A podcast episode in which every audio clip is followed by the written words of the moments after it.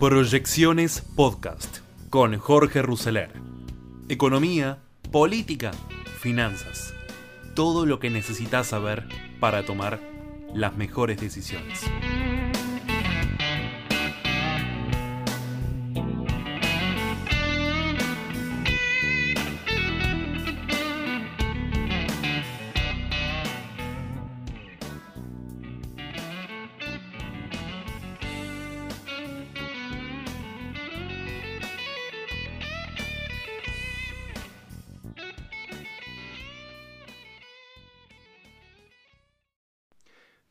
Estas proyecciones de hoy martes 26 de julio del 2022, donde los títulos más importantes van por el lado del Fondo Monetario, que apoyó los esfuerzos iniciales para bajar el déficit y pidió cumplir con el acuerdo. Sí, Batakis ayer se reunió con Georgieva y representantes del Tesoro de los Estados Unidos. Encuentro productivo, como siempre dice el fondo. En un momento crítico para la economía argentina, Cristalina y la ministra Silvina Batakis tuvieron un primer cara a cara solas en Washington que duró 20 minutos. Una reunión que más allá de la presentación formal sirvió para repasar la coyuntura del país y también para comenzar a delinear el futuro del programa económico. Otra reunión productiva con la ministra Batakis. Les dimos la bienvenida a sus esfuerzos iniciales para reforzar así la sustentabilidad fiscal y estuvimos de acuerdo la importancia de la implementación del programa para enfrentar los desafíos económicos y sociales de la Argentina. Eso dijo Georgieva en Twitter luego del encuentro. Batakis se reunió también con David Lipton, hombre clave del Tesoro de Estados Unidos, que conoce de cerca el acuerdo sellado con el fondo en el 2018. Como yo les menciono en otra parte de este bloque de proyecciones de hoy, en tiempos de desafíos, aparece esta mención de que David Lipton fue quien prestó la plata en el 2018 a Mauricio Macri. El presidente del BID puso condiciones para destrabar un crédito. Piqueteros oficialistas marcharán a la rural. Los mercados dieron una tregua y el blue bajó 16 pesos ayer y está bajando un peso más hoy. Hoy se está cotizando 3.16, 3.21. Por primera vez en una semana el dólar blue retrocedió para cerrar en 3.22 ayer y está 3.21 hoy, tras una caída de 17 pesos. Con todo, todavía cotiza 34% arriba del primer día de julio. La tregua también se extendió a los precios de los bonos y de las acciones que ayer recuperaron el 2%. Dólar MEP 319,63. Magistratura Resistencia de los jueces al avance de 70 denuncias. Una inesperada división se generó en el Consejo de la Magistratura entre los legisladores de Juntos por el Cambio y los representantes de los jueces que hasta ahora votaban juntos. Los referentes de los magistrados se negaron a apoyar el avance de 70 denuncias contra sus colegas como proponían los legisladores de la oposición. La resistencia obligó a postergar la discusión. Para Maduro, la Argentina tiene el avión secuestrado. ¿Qué dijo Nicolás Maduro? Recibió ayer al nuevo embajador argentino Oscar Laborde, quien le dijo que ha sido paciente ante el tema del caso del avión secuestrado, en referencia al avión que, según Estados Unidos, colaboró con grupos terroristas retenido en Ezeiza por la justicia. Maduro también ofreció colaboración frente a la crisis energética del país. Un esperado pedido de perdón de Francisco en, su primer día de su peregrinación penitencial a Canadá. El Papa Francisco pidió perdón a los indígenas de ese país por el error catastrófico de la Iglesia al colaborar con una polémica política de asimilación cultural. El Papa se reunió con grupos indígenas y recibió como regalo simbólico el tradicional tocado de plumas. La salud privada, otro servicio por el que cruzan de Bolivia a Salta. Hablamos en la frontera, por el tipo de cambio cada vez hay más pacientes extranjeros en la provincia, así como en ciudades de frontera. Los bolivianos aprovechan para cruzar a la Argentina y comprar mercadería Lo mismo pasa con la salud. Cada vez más pacientes bolivianos se atienden de manera particular en Salta. Incluso hay honorarios en dólares para los extranjeros. Ese segmento se suma a quienes recurren a los hospitales públicos donde representan el 20% de las consultas.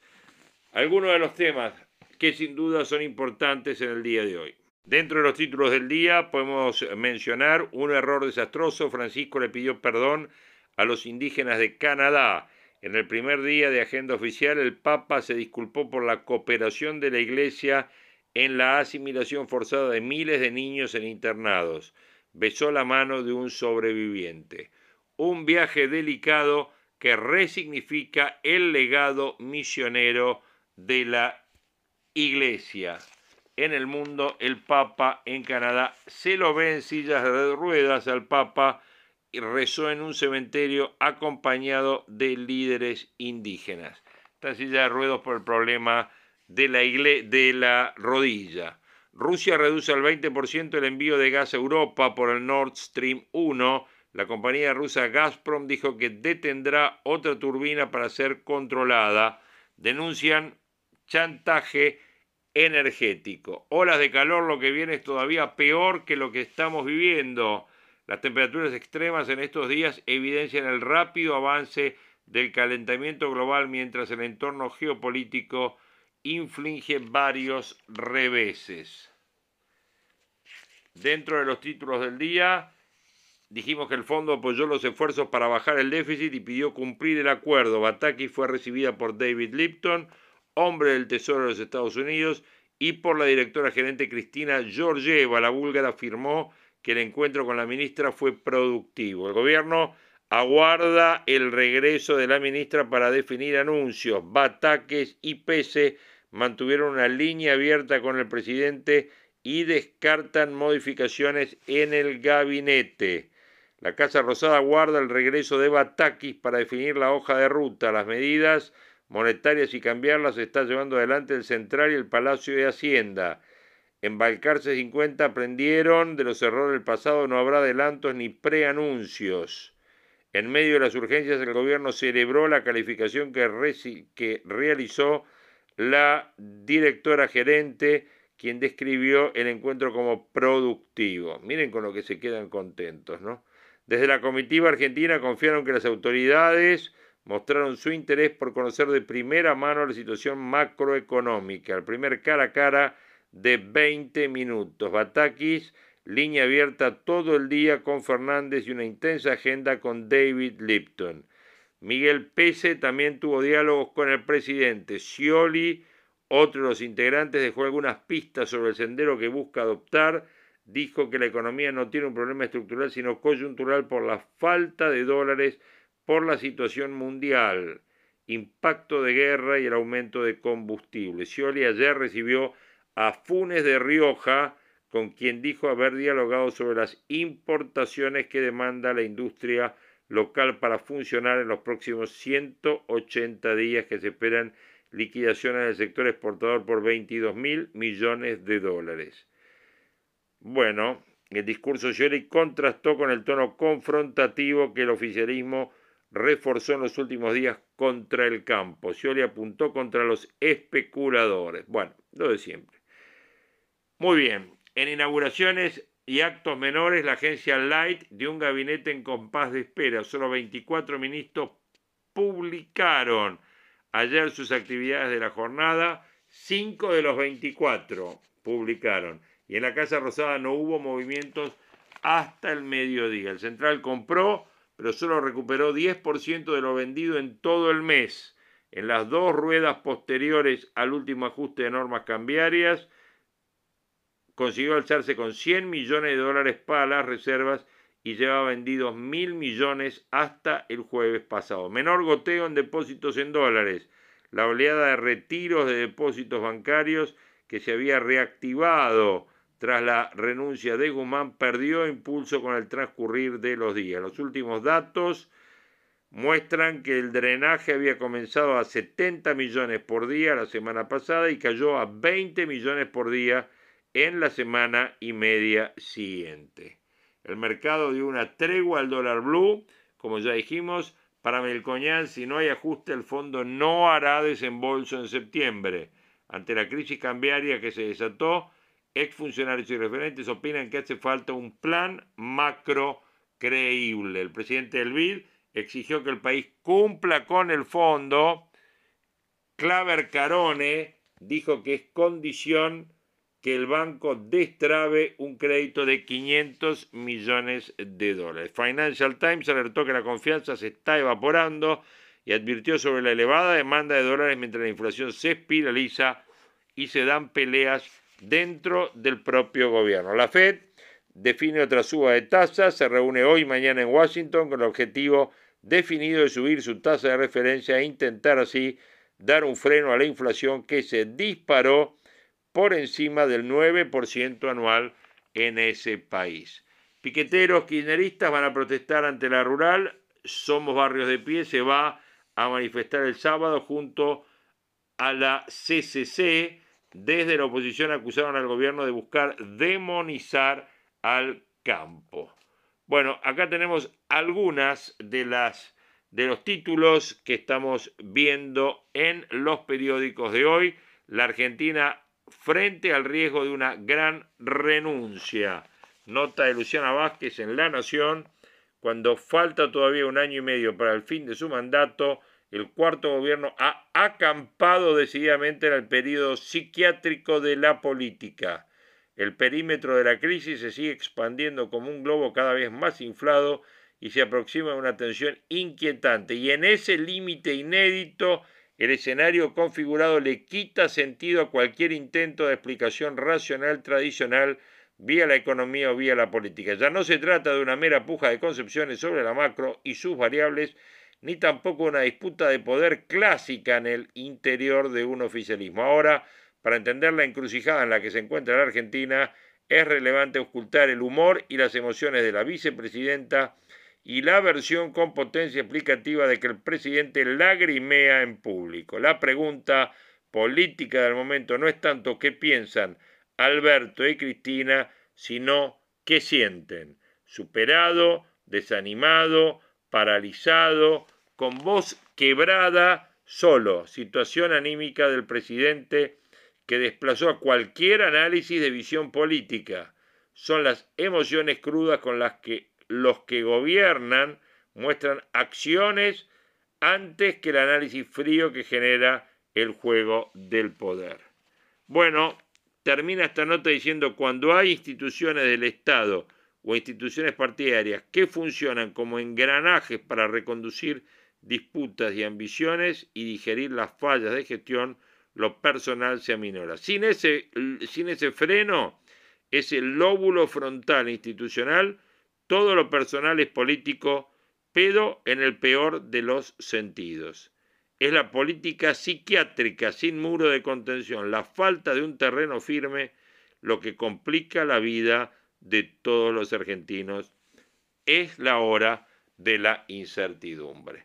Nota de Luciana Vázquez, página 13 de hoy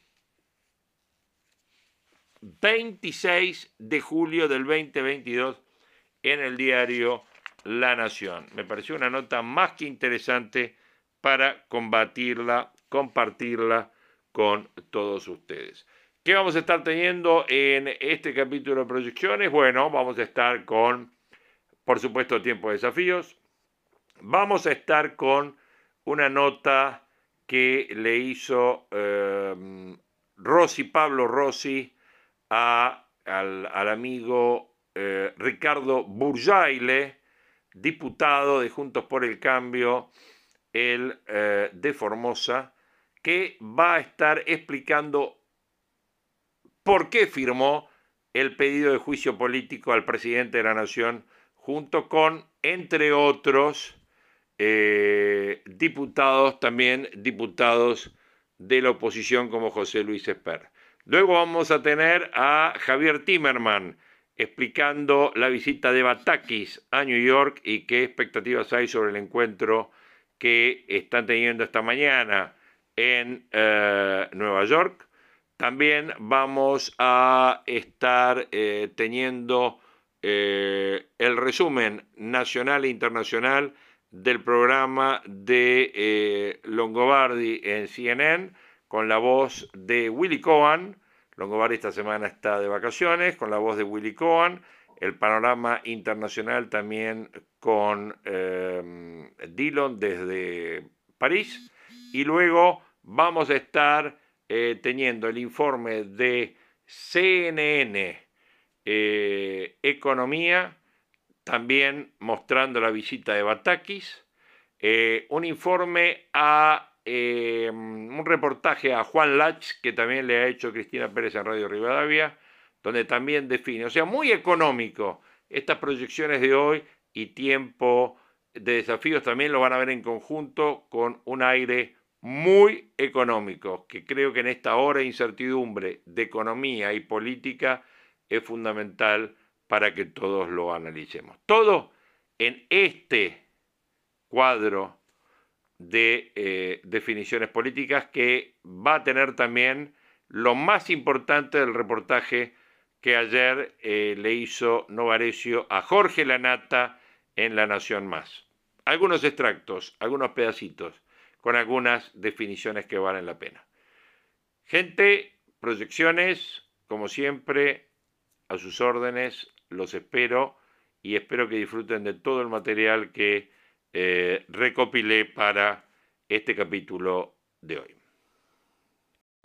Hola fónicos, bienvenidos a Tiempos de Desafío, Tiempos de Desafío que ustedes han vivido estos días en que no estamos ah, en contacto, no estuvimos en contacto con un dólar que se voló, un dólar que marca en 300, en la banda de 330, 340 pesos, el grado de incertidumbre con una brecha que obviamente eh, pasó 130%, eh, tenemos la versión contado con liquidación en 325, tenemos el dólar MEP en un valor similar, o sea, mientras tenemos el dólar oficial a 130, estamos con una brecha que sobrepasó el 130% y llegó al 160%. Bueno, la ministra está en el fondo, ¿no? La ministra Batakis, que tiene unas semanas simplemente de estar, está en el fondo y el fondo también tiene que opinar sobre las nuevas medidas para ver si cambian el rumbo. Realmente ningún viento va a resultar favorable si no sabes hacia dónde va el barco. Esto lo dijo Séneca filósofo y político romano, que suele salir a la luz en momentos de alta incertidumbre y por eso la encrucijada en la que está hoy el gobierno de Alberto Fernández. Con el dólar como termómetro, la inflación como vía de contagio sobre la vida cotidiana y el presidente navega sin referencia cierta. Hasta el fin de semana de su renuncia, Guzmán actuaba como un faro Alberto se recostaba en Guzmán, en su opinión, y trataba de que su gestión se encolumnara detrás de los objetivos que marcaba el economista hincha de gimnasia. La política, o mejor dicho, la resistencia a aplicar una política más austera, hizo cada vez más difícil este trámite y Guzmán terminó dando un portazo. Bueno, la llegada de Silvina Batakis, pareció solucionar uno de los problemas previos, que era su aceptación por parte de todos los socios del Frente de Todos. Prometía menos conflicto para consensuar sus decisiones, pero Alberto y también Batakis tenían en claro que el margen para apartarse del camino era mínimo, mínimo. Y de hecho la ministra se vio en la necesidad de profundizarlo, anunciando un plan para contener el gasto del Estado. Lo que vino después empezó a reabrir las grietas de la desconfianza tras una primera semana en la que consiguió ampliar el financiamiento en pesos del Tesoro, primer test superado de Batakis, vinieron otras decisiones pensadas para frenar la demanda de dólares, primero el encarecimiento del dólar turista, luego el dólar para viajeros, en el que los visitantes pueden recibir los pesos el valor del dólar MEP. Micromedidas que acentúan la sensación de que el gobierno no percibía la necesidad de ir más allá para dar vuelta a las expectativas. Desde el kirchnerismo seguían sonando ideas extremas. Se empezó a debatir si era necesario devaluar para el campo, bajarle las retenciones para que liquide el campo. Cuando el presidente se cristinizó, declaró que si era necesario iba a enfrentar con la fuerza la especulación de los productores sojeros. Bueno, hoy cualquier opción es verosímil. La congruencia con el rumbo con el que se llegó hasta este punto dejó de ser relevante. Por eso es difícil que la confianza se restaure con respuestas aisladas. Alberto oscila entre esperar, como la recomienda Miguel Pese, o romper lanzas. Batakis tiene que mostrarle la hoja de ruta al fondo y consultarle cualquier cambio que quiera introducir, porque así quedó plasmado en aquel acuerdo que firmaron en marzo. Hoy el fiel de la balanza no le inclina la presidenta o la vicepresidenta, sino está en Cristalina Georgieva. Y uno de los temas que está hablándose es el desdoblamiento del dólar, cuál es el esquema que el fondo podría aceptar. Y sabemos que el gobierno trabaja en medidas para reforzar las reservas, con un desdoblamiento del tipo de cambio para turistas para captar dólares en el mercado de cambios, que debe tener el aval del fondo, y ahí se enfrenta con un hombre duro. El gobierno anunció medidas que buscan tranquilizar el dólar blue con el desdoblamiento del tipo de cambio para turistas, que permite ingresar en el mercado de cambio los dólares que traen del exterior. Para mí, micro, micro medidas. Una definición que desde ya debe tener el visto bueno del fondo. Yo avanzaría más en un desdoblamiento más grande, más amplio, por ejemplo, llamemos un dólar A y un dólar B. Un dólar A donde mantenemos el tipo de cambio comercial como está, en 130 pesos para poner un valor. Y un tipo de cambio B que sería un dólar financiero. También con un grado de regulación porque el Banco Central es el que compra y vende, pero donde los exportadores puedan liquidar sus operaciones una parte importante por el mercado único, el de 130 pesos, el dólar A, y un porcentaje en el dólar B, que sería, por ejemplo, el valor del dólar MEP. Un mix, lo que en el mercado hoy se llama el dólar celeste, que es un promedio entre el dólar eh, oficial y el dólar blue. Bueno, una cosa por el estilo, supongamos un tipo de cambio de 230 para darle un valor. Entonces, el exportador liquidaría parte de sus tenencias, supongamos un 60% por el mercado oficial y un 40% por el mercado B, y el importador podría comprar y pedir los dólares un 40% por el mercado oficial y un 60% por el mercado libre. Entonces de esta forma flexibilizaríamos todas las restricciones que hay en cuanto a el manejo de reservas. Primero que el Banco Central termina haciéndose de reservas, ¿por qué? porque el exportador liquida más por el tipo de cambio 130 que por el tipo de cambio B. Y el importador compra más por el tipo de cambio B que por el tipo de cambio A. ¿Se entendió? Bueno, estas son medidas que tendrían que estar avaladas por el fondo. Juntamente con esto, tendría que estar poniéndose un esquema de tasa de interés positiva. Basta de la tasa del 50% que no le rinde a nadie cuando sabemos que la inflación anual va a estar arriba del 90%. Entonces la tasa tiene que tener los niveles de inflación o ser superiores. Y además el central no tiene que tomar más deuda o el tesoro ajustable por inflación. Tampoco tiene que tomar más deuda ajustable por inflación. ¿Por qué? Porque es una deuda que crece, crece, crece y crece y es una deuda que no licuás nunca. Entonces la realidad es, cuando vamos a licitaciones nuevas, el que quiere un instrumento ajustado por inflación se lo canjea por otro bono que dura dos años y se terminó y el si no va a pesos a una tasa real, una tasa del 80, 90%, una tasa que esté en el mercado. Me parece que son dos medidas, justamente aparte, juntando eso con las medidas que ya Batakis ha enunciado de caja única y control del gasto del Estado, sin lugar a dudas. Algunas de las temas que eh, creo que deben estar charlándose en estas fechas o por lo que va a estas fechas con el Fondo Monetario Internacional.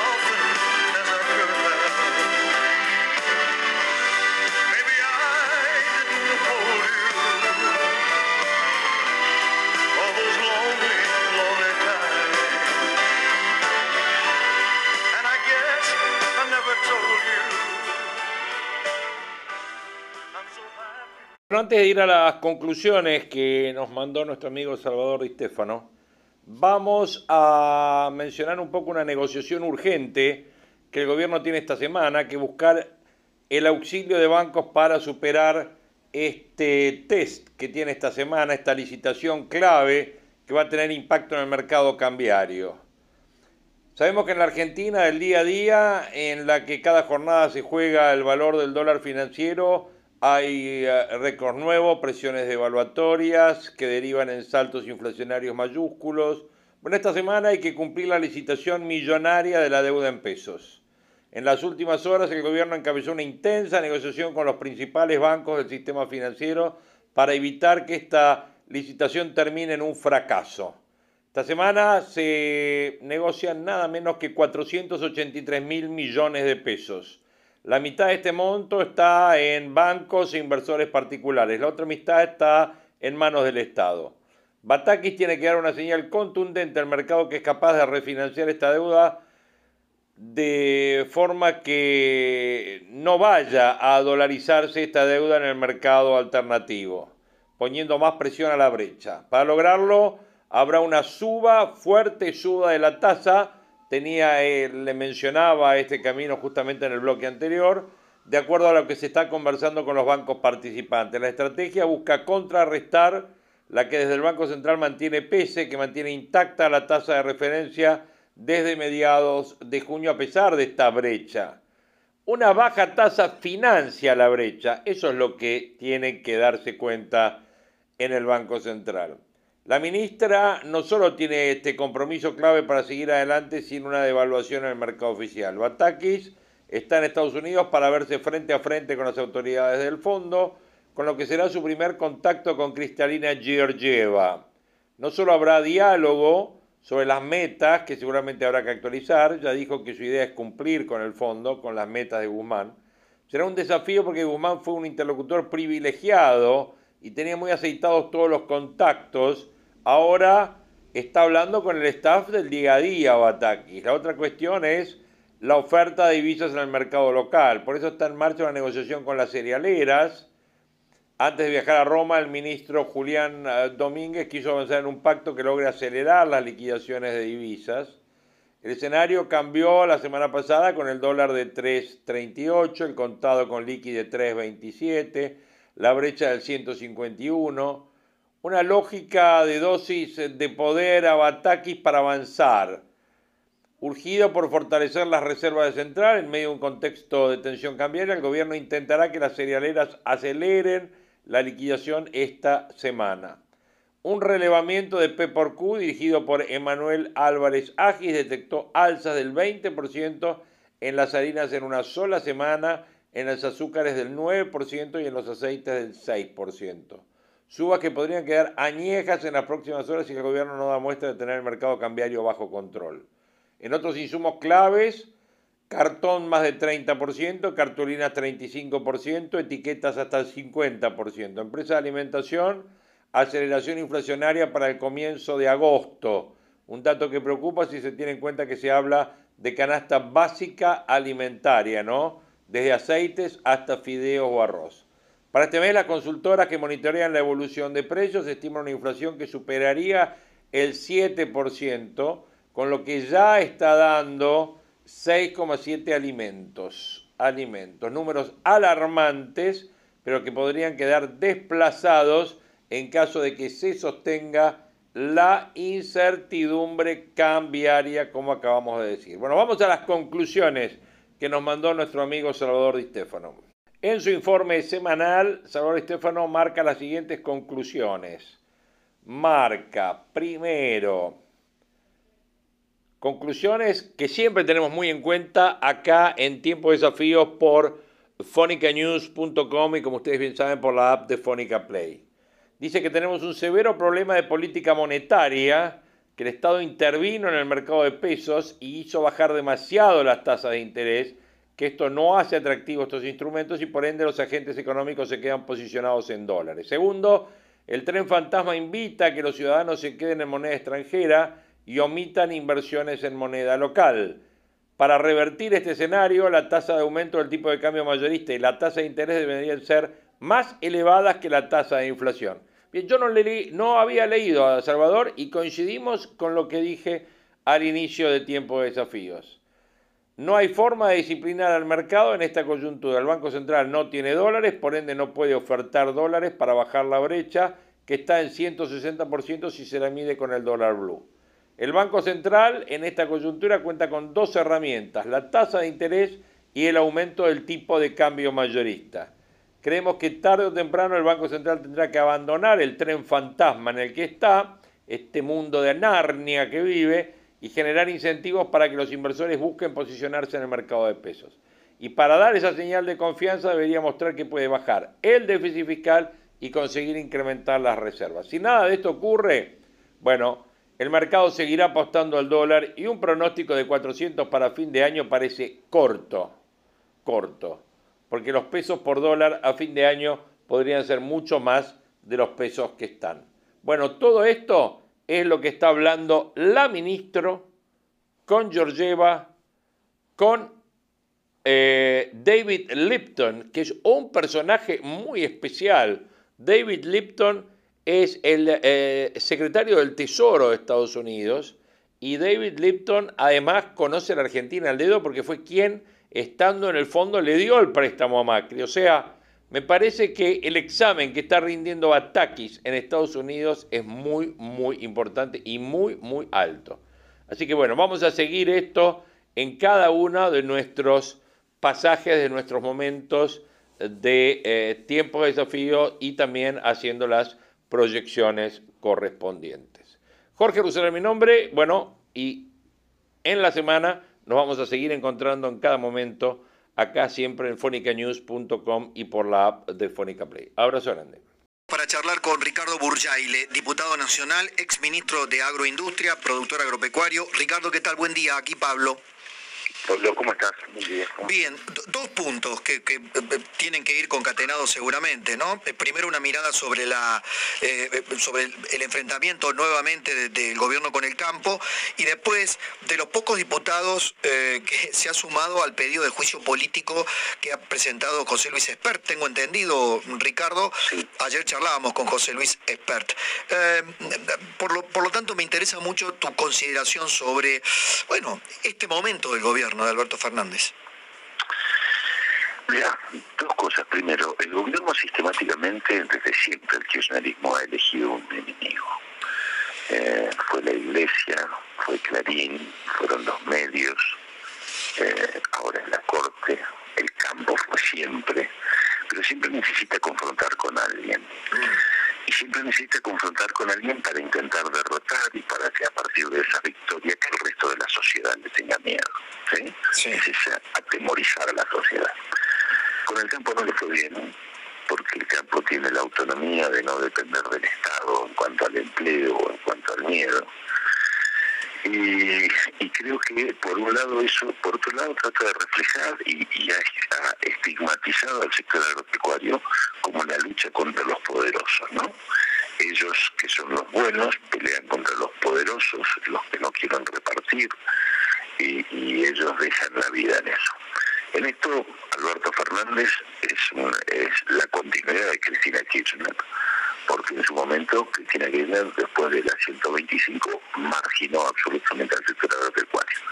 En su campaña Alberto dijo una cosa, después hace un seguidismo de lo que es la política de Cristina. Ahora, cuando habla de los 20 mil millones de dólares, genera una tensión en la sociedad donde ayer hubo rotura de silo bolsas. Y yo te quiero decir, Pablo, una cosa. Eh, particularmente presenté un proyecto de ley para sancionar con dentro del Código Penal la rotura de Ciro Bolsa. Nunca lo quisieron tratar. Hmm. Nunca. Eh, qué, curioso, ¿no? Qué curioso. 265 roturas, atentados o roturas de silo bolsas desde el año 2020. Ayer el silo bolsa de Casilda con 8.000 kilos, ¿no? Bueno, entonces vos ves que en esa sociedad, en ese kirchnerismo se instala que vos tenés la obligación hoy de vender dólares a 91 si el presidente tiene, cosa que va a negar, si tiene dólares a 91 le compro la cantidad que quiera. Infinita. No porque tenga yo, sino porque seguramente habrá mucha gente dispuesta a comprarla. Bueno, eso es lo que le piden al productor agropecuario. Y lo ponen como responsable del desastre que es la conducción nacional.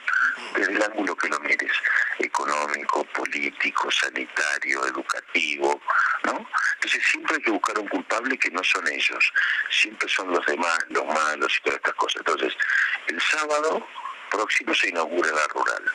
Van a ir piqueteros acá a enfrentar a los oligarcas que son los malos, responsables del desgobierno que hay en Argentina porque no liquidan los nunca existentes 20 mil millones, porque no hay 20 mil millones, porque el presidente no tiene idea de los números cuando habla, refiere a cualquier número, a cualquier situación sin tener idea. En Argentina hay 23 millones de toneladas que importan para el país 13 mil millones de dólares, pero ¿sabes cuánto de eso le queda al productor? Recién lo estábamos conversando, recién lo estábamos conversando. A ver, ¿por, qué? Me, me... Mil se queda el gobierno. Sí. Sí.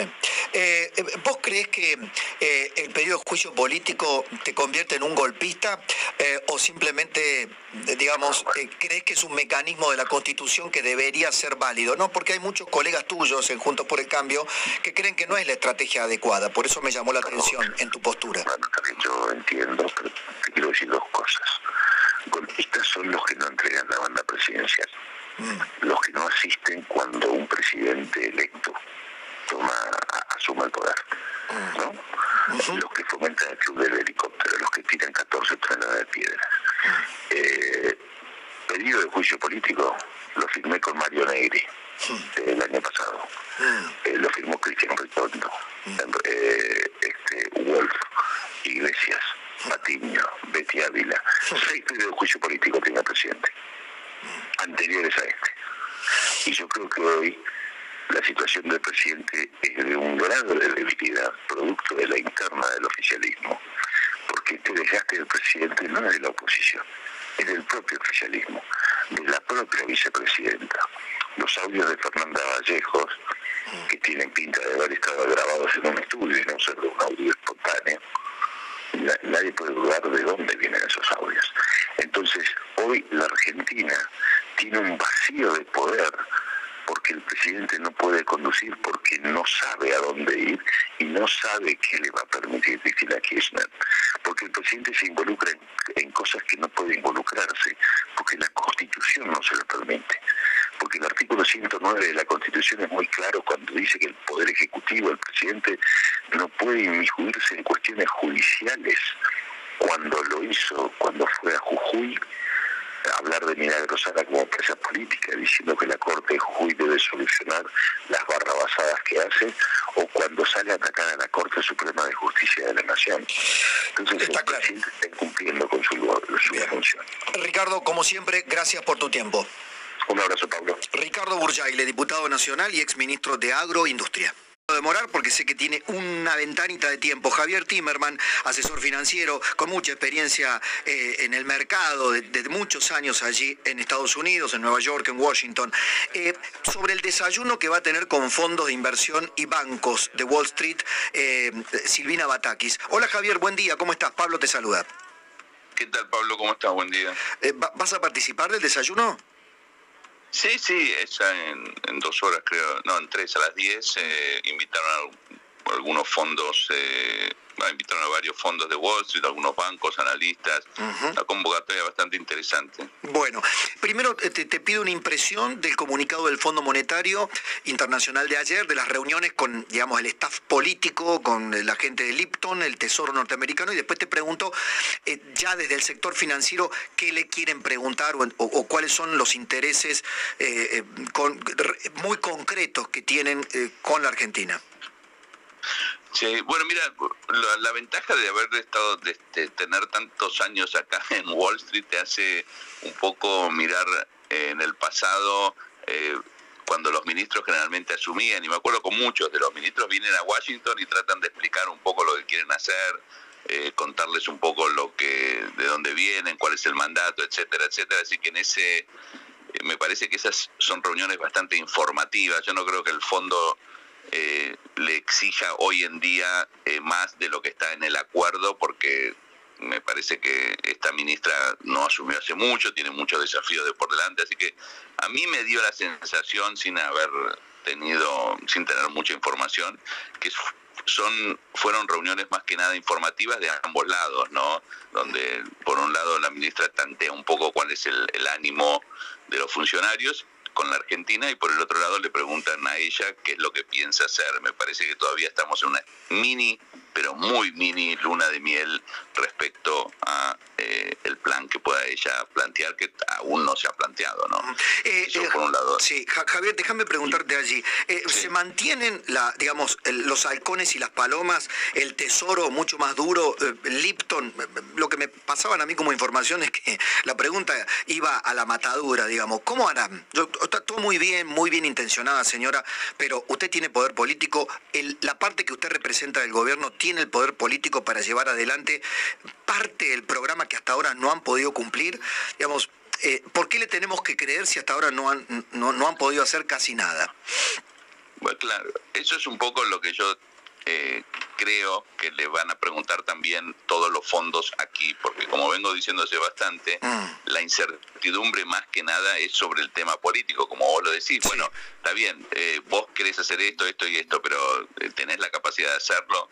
Eh, eso es, me parece, la duda número uno, tanto entre los funcionarios americanos, los funcionarios del fondo y también de los inversores. Creo que ese es el desafío principal que tiene la ministra hoy en Washington en este viaje, es mostrar por qué sí lo que ella pretende hacer, o por lo menos lo que ella se comprometió a hacer, que fue el anuncio que dio al, otro, a los pocos días de asumir, eh, si eso realmente es cumplible dado el contexto político en el cual está el frente de todos, ¿no? donde hay incertidumbre respecto a cómo se manejan las decisiones y cómo se toman las decisiones. Yo creo que el empoderamiento de Silvina Batakis es algo que en Washington le van a exigir que demuestre. Claro. Eh, te escuché decir algo muy interesante que, me gustaría compartir acá con, los oyentes.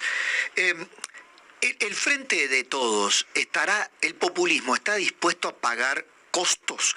Todos pagan costos. En algún momento todos pagamos costos cuando tenemos que ajustar nuestra propia economía.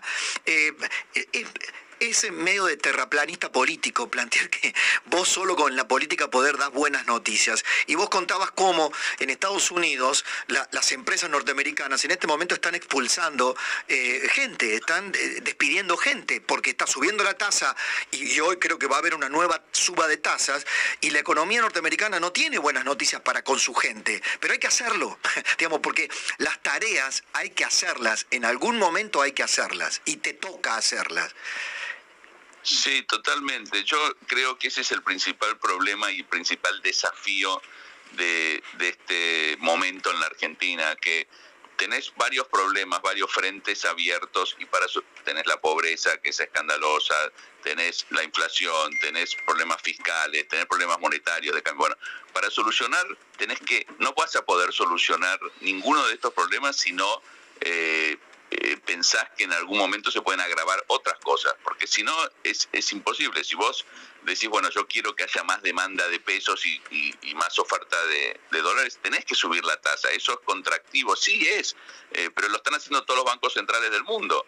Eh, entonces, eh, como yo mencioné, me impresionó mucho cómo todas las empresas americanas hoy en día están mostrando que se les está enfriando la economía y eso es parte del mandato de la Reserva Federal, ¿no? Hacer que en momentos como este baje la demanda y eh, y, de esa manera tratar de hacer bajar la inflación. Así que todo tiene sus costos y yo creo que es muy importante por eso eh, mostrar un plan que eh, abarca todos los sectores, ¿no? ¿Cómo, ¿Cuál va a ser la estrategia con, el campo, la estrategia con los acreedores, la estrategia respecto a la inflación, bancos centrales, etcétera, etcétera.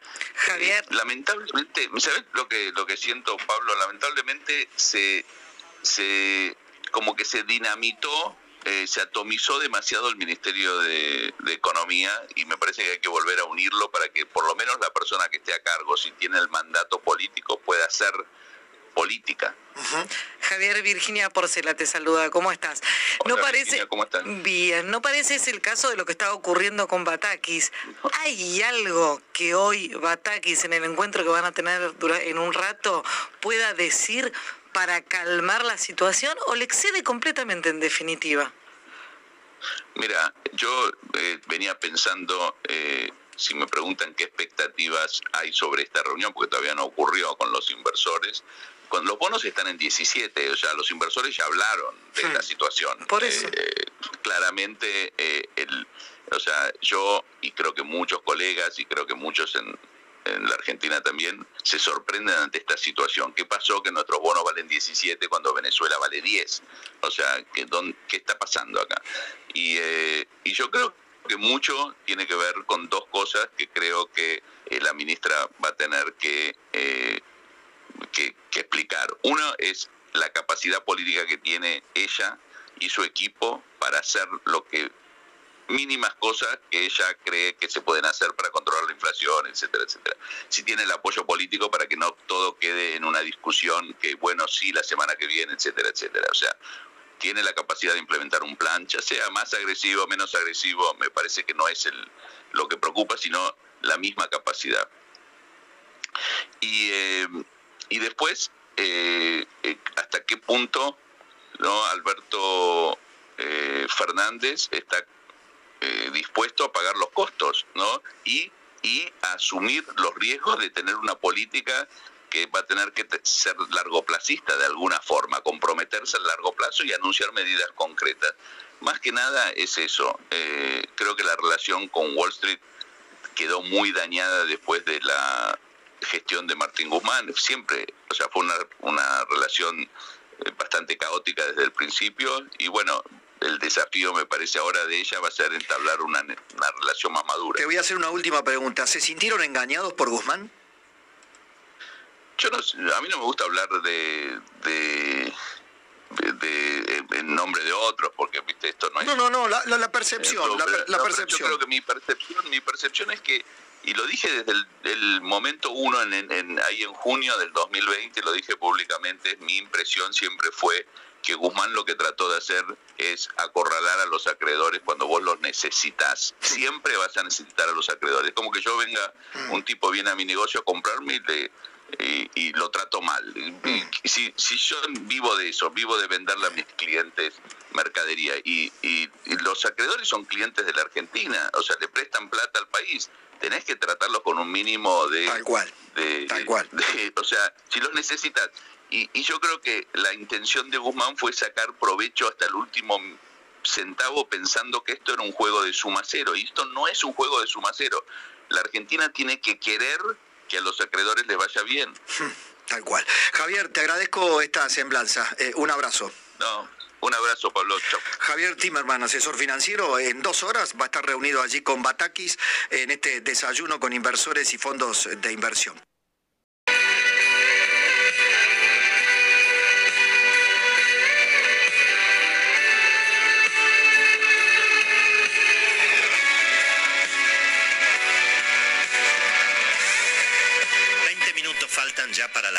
Mañana vamos a presentar, como hacemos siempre, el resumen actualizado con algún comentario editorial sobre lo que estamos viviendo en estos momentos en la Argentina. Antes que nada, no perdamos de vista lo importante, la temperatura y el pronóstico. Sí, claro. Willy, 15 grados 8 décimas la temperatura, el cielo está cubierto con neblinas, 21 grados de máxima vamos a tener, hay pronóstico de chaparrones y algunas tormentas aisladas, es una baja probabilidad, hasta un 40%, pero va a estar presente durante todo el día, inestable. Y mañana tormentas aisladas también, todo el día. ¿eh? En la madrugada van a ser un poquito más fuertes, durante la jornada tormentas aisladas entonces con un 40% de probabilidad y 20 grados de máxima para mañana. Hoy y mañana entonces días grises con posibles lluvias y el jueves recién sale el sol ¿eh? y va a ser notable con cielo parcialmente nublado y 15 de máxima. Muy bien, muchas gracias, muchas gracias Romina. Bueno, por supuesto el foco sigue puesto en los mercados financieros, en ver finalmente si ese respiro que dio el dólar blue en el día de ayer se puede consolidar en las próximas horas. En ese sentido hay un dato bastante inmediato de corto plazo, que es, bueno, la historia de siempre, la renovación de la bola de nieve de la deuda en pesos que tiene el gobierno, que es más o menos 500 mil millones de pesos por mes, en septiembre va a ser casi el doble, y en este mes de julio queda todavía la renovación de unos 300 mil millones, que va a ocurrir en operaciones financieras mañana eh, y de aquí hasta el cierre de la semana, donde, bueno, si el gobierno logra que los inversores, en lugar de salir a comprar dólares a 320 pesos, porque claro, ahora, eh, digamos, dolarizarse es mucho más caro. Eh, eh, cuando el dólar valía 200 nos parecía que era una locura comprar a 200. Hoy estamos todos pidiendo por favor que baje, ¿verdad? Pero bueno, eso también juega en los mercados. El gobierno promete que va a subir, digamos, de alguna manera la, la zanahoria para que los inversores profesionales renueven la deuda y no corran al dólar. ¿Cómo se hace para renovar la zanahoria? Y bueno, hay que ofrecer instrumentos financieros que eventualmente cubran contra eh, una devaluación. Y así va a salir mañana el gobierno ofreciendo bonos que tienen la cláusula justamente gatillo, si se quiere, eh, para protegerse de la devaluación, dólares, eh, digamos, bonos atados justamente a la evolución del dólar oficial y también bonos atados a la inflación.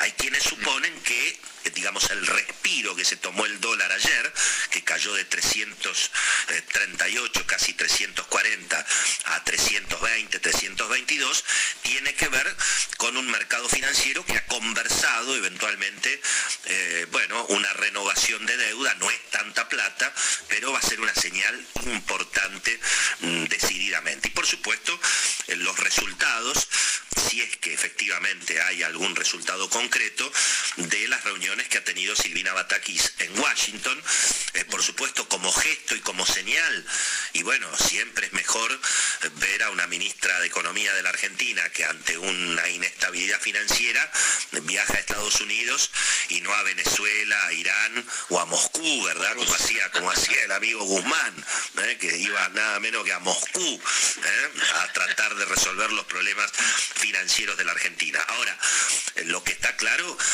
que la Argentina necesita dólares, más allá de las fotos, y que lo que claramente se requiere es que se cumpla aunque sea la mitad de lo que está comprometido con el Fondo Monetario, que es un poco lo que nos decía Rodolfo Santangelo esta mañana. Es decir, que el gobierno frene, aunque sea algo, el nivel de déficit fiscal y el nivel de gasto público, para que, bueno, para que la inflación se quede en 5% mensual, que es muy difícil eso, es decir, es muy difícil que la inflación se quede alta y estable, porque estamos permanentemente atrasando el tipo de cambio y, esa tregua cambiaria que hay con un dólar en 300 mangos, y bueno, si, si seguís sin hacer nada y se sigue atrasando el dólar y se sigue generando inflación y se sigue con el gasto público y la emisión, y bueno, tarde o temprano no te alcanza eh, los 300 y tenés que saltar a 350 o al dólar pampita, eh, del que todo el mundo habla ahora, el dólar de 400, el que había dicho García Moritán, ah, ¿verdad? Pero bueno, exacto. Eh, y ahí vamos obviamente a, algo que, me parece importante importante volver a insistir, tema que me habrán escuchado durante 20 años, el problema no es el Fondo Monetario, ni es que la Argentina le tiene que rendir pleitesía al Fondo Monetario. La Argentina le tiene que rendir pleitesía a la ley de gravedad. Es decir, los que necesitamos ver que se pare un poco con este descontrol monetario, fiscal, económico y político, somos los argentinos. No es que el Fondo Monetario le exige a la Argentina el ajuste. La realidad le exige a la Argentina el ajuste porque si no el ajuste es el dólar a 350 mangos, mirá qué flor de ajuste. Es decir, eh, acá qué es lo que, por supuesto que es muy importante y además creo que la tarea que ha hecho el embajador argentino en Washington, Jorge Argüello, una tarea extraordinaria, ¿no? Le armó una agenda de primer nivel en 15 minutos a la ministra, muestra que evidentemente Estados Unidos no es que le da lo mismo lo que pasa en la Argentina. Eh, ahora, también es cierto que el Fondo Monetario, lo explicó 20 veces Carlitos Melcoñán hablando con nosotros, está en un juego donde te da la plata y te cobra. Es decir, no es que, no es que hay plata fresca del Fondo Monetario. Simplemente que cuando Argentina tiene que hacer los pagos, el Fondo Monetario pone la plata y con esa plata la Argentina paga. Por supuesto que podría agravarse la situación. Es decir, si Argentina sigue en esta locura, digamos, de seguir agrandando el Estado, de seguir obviamente aumentando el gasto, de profundizar el déficit, de lo que ayer contaba Carlitos Pañi, todos los ministros yendo a atacar la caja, los ministros, la CGT, los piqueteros, los empresarios, todo el mundo yendo a atacar la caja del gobierno, bueno, si eso no se controla, y bueno, puede ser que la Argentina directamente rompa con el Fondo Monetario, le pasó a De la Rúa, ¿eh? a De la Rúa en septiembre, Caballo fue al Fondo Monetario en septiembre a tratar de salvar la convertibilidad, eran 5 mil palos. 5 mil millones, siempre me acuerdo una nota que me hizo Fernando Niembro 15 días antes de que volviera, que estallara todo por el aire. Le dije, pero Fernando, ¿vos te crees que el Fondo Monetario va a dejar que la Argentina salte por el aire por 5 mil millones de dólares? Sí, la dejó saltar por el aire. Por supuesto se aprendió de eso y muchos creen que eso no va a volver a ocurrir. Pero eh, los mercados están atentos obviamente a esa situación y eso es lo que vamos a mirar en las próximas semanas. Es decir, hasta dónde ese compromiso y esos anuncios que hizo Silvina Batakis de tratar de equilibrar las cuentas, efectivamente se pueden llevar adelante. Hoy parece difícil, porque la segmentación tarifaria no alcanza ni para empezar a hablar de la cuestión de la reducción de los subsidios y porque además, bueno, toda la política, los cristinistas, pero también los albertistas y también los masistas, todos están pidiendo más gasto público, más Estado. Bueno, ahí es donde aparece la duda central, ¿no? Porque vuelvo a insistir, lo que los argentinos necesitamos saber no es si la Argentina va a cumplir o no va a cumplir con el Fondo Monetario. Los argentinos queremos saber si la Argentina va a cumplir con nosotros mismos. Es decir, ¿vamos a trabajar para levantar el cepo o vamos a seguir poniendo policía en la calle? O sea, ¿se va, ¿se va a trabajar para bajar el gasto o se va a ir a atacar la caja del Estado? ¿Vamos a bajar los impuestos o vamos a seguir subiéndolos? ¿Se va a respetar la propiedad privada o se va a mandar a los militantes políticos a romper silobolsas y amenazar a los productores en la rural? Esas son las preguntas y eso es entre nosotros. Somos nosotros. No es ni el Fondo Monetario, ni los neoliberales, ni la guerra, ni la pandemia, somos nosotros, ¿no? Me canso de repetirlo hace tantos, hace tantos años. Y finalmente, bueno, la aparición otra vez de la solución masa, ¿no? Como si mágicamente la llegada de un Sergio Massa pudiera generar volumen político para enfrentar todos estos problemas.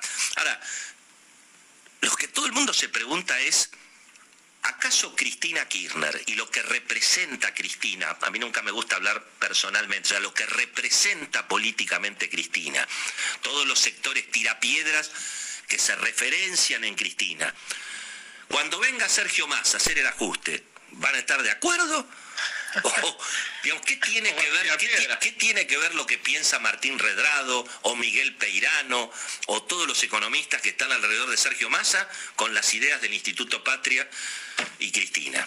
Así que esa solución mágica que se presenta, bueno, no, no parece despejar del todo las incertidumbres que están arriba de la mesa. Muy bien, rodeado allí de los saltimbanquis, escuchamos la agenda internacional de Juan Dillon. Vamos, Juan. Bueno, este martes 26 de julio de 2022, tío Willy, también me voy a animar a decirte, vamos a contar los eh, hechos eh, más importantes, por lo menos lo decíamos esta mañana, un breve repaso, hay que mirar con atención lo que está sucediendo en materia o derivaciones, tanto eh, de la salida de los cereales de Ucrania, ha habido bombardeos en el sur claramente de Ucrania, lo que pone una, bueno, una gran interrogante la decisión y la negociación que se entabló eh, la semana pasada para poder eh, generar una salida a la exportación de granos de Ucrania. Bueno, ahora estos nuevos misiles que han eh, prácticamente caído en varias ciudades, nuevamente sobre puntos civiles, bueno, pone en duda, repito, la, la salida de los cereales tan esperada sobre todo en África. Y otra de las derivaciones de la guerra, energética en este caso, Gazprom con este corte del suministro esta reducción del suministro, 20% va, va a ser lo que otorga a la Unión Europea y ha puesto en alarma básicamente a Alemania, un conflicto que puede traer, eh, a ver, la recesión en el motor de la Unión Europea y esto ha traído finalmente la aprobación de los ministros de energías de este borrador, este borrador que va a traer a partir del primero de agosto un corte o digamos una reducción en la utilización del suministro, tanto en la industria como en las casas. 15% es lo que está pidiendo se limite o se reduzca la participación del consumo eléctrico para llegar a cargar los tanques, Willy, ¿eh? que es lo que desespera a la, Unión Europea, llegar con al menos el 80% de suministro en, en, digamos, bases y en los tanques europeos como para eh, pasar el invierno eh, de una manera eh, complicada, ¿no? Porque va a ser un, invierno muy con restricciones, con restricciones, claro. Con restricciones y precios, bueno, que, se van a ir disparando si finalmente se, se llega a el corte de suministro, que es todavía lo que se está discutiendo si eh, lo va a hacer Rusia. Obviamente que Rusia eh, va diciendo que esto es consecuencia de las eh, sanciones que tiene Europa sobre Rusia, que no le permite, bueno, repuesto sobre todo para lo que es la, tubería del Nord Stream 1.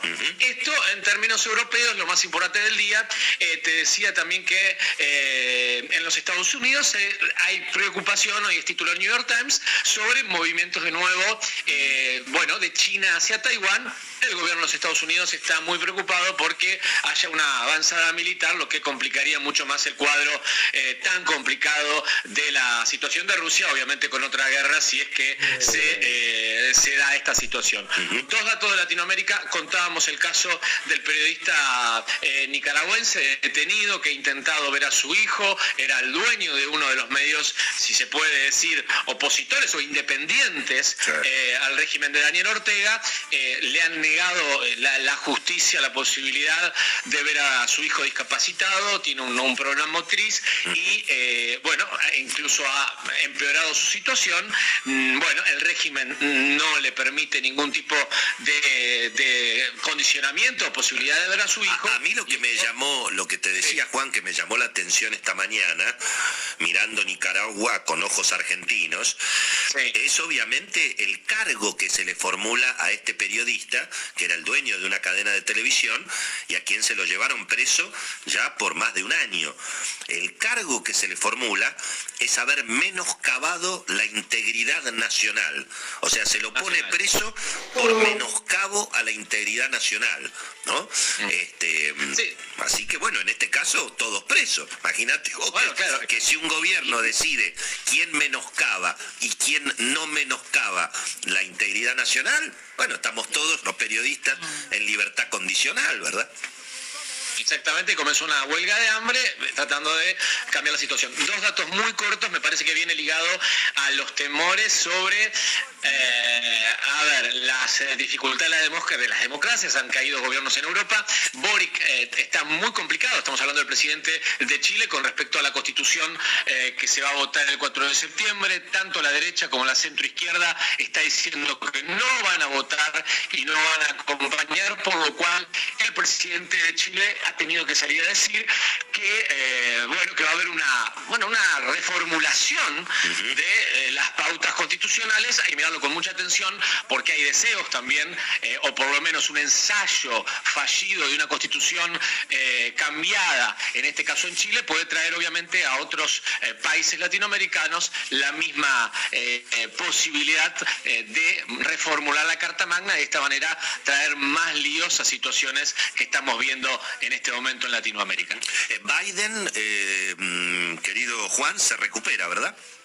Se recupera. El presidente ha hecho alguna serie de manifestaciones en el día de ayer. Eh, bueno, la Casa Blanca ha dicho que prácticamente ya no tiene eh, ningún síntoma de COVID, pero sí eh, ha planteado su, ya su posición en contra de Donald Trump y lo que ha sido la investigación o es la investigación sobre los sucesos del Capitolio y ha dicho Biden directamente que Donald Trump no hizo nada para detener lo que pudo haber sido prácticamente una guerra civil. Recordemos que ayer también uno de los títulos en el diario El País hablaba del germen de problemas eh, institucionales muy graves en los Estados Unidos eh, y hablaba expresamente de una guerra civil. Así que la selección de medio término, esta disputa y un Biden que intenta mostrarse eh, fuerte frente no solamente a las debilidades físicas que se le marcan, sino también a las políticas que tienen que ver con, obviamente, una situación económica muy complicada en los Estados Unidos.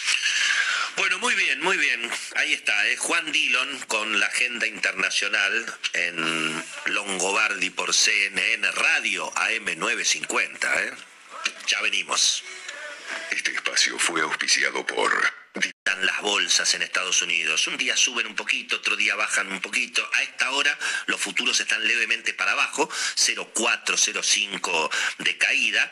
Eh, el Standard Poor's, el principal índice de la bolsa de Nueva York, está en la zona de los 3.950 puntos. Sigue perdiendo 17% en el año, pero bueno, los mercados internacionales quietos esperando la decisión de la Reserva Federal. Empieza la reunión hoy, mañana se sabrá si efectivamente sube la tasa de interés, como todo el mundo espera, y en cuánto la sube, ¿verdad? Como bien comentaba Juan, firme, casi 2% de suba, pero abajo de 100 dólares, 98 y medio el WTI y casi 100 el tipo Brent, y las criptomonedas, ¿eh? que, bueno, les cuesta, les cuesta recuperar. En este momento el Bitcoin está cayendo casi 4%, cotiza a 21 mil 1.100 dólares. Así están los mercados internacionales esta mañana. Sociedad Rural, Julián Domínguez, aseguró que no habrá devaluación ni baja de retenciones. El ministro de Agricultura participó de una cena junto a los principales referentes del sector agropecuario. Nos informa Martín Melo. Domínguez compartió la mesa principal de la cena con, Nicolás Pino, el presidente de la Sociedad Rural Argentina, con Eduardo Borri, que es el presidente de CAFMA, que es la Cámara Argentina de Fabricantes de Maquinaria Agrícola, con los ministros de producción de Córdoba y de Santa Fe. Esto fue al término de la cena en una rueda de prensa, eh, Domínguez decía esto en relación a posibles medidas o a medidas que estaba esperando el sector agropecuario o a señales que estaba esperando el sector agropecuario. Domínguez decía esto. Yo quiero decir dos cosas que lo digo en nombre del presidente, no lo digo en nombre mío, que hablamos antes de venir acá. No va a haber ni devaluación ni baja de retenciones. Como yo dije, no va a haber suba, no va a haber baja de retenciones. Esta es la decisión del presidente. Argentina tiene con qué superar crisis, por eso hice mención a la y a los recursos. Tenemos que pasar la dificultad del alto consumo de gas y de combustible en este mes y bueno, obviamente que el presidente tiene a su cargo el, bien común de la nación, el interés general, y está pidiendo que liquide y cooperación a los sectores que puedan disponer de divisas.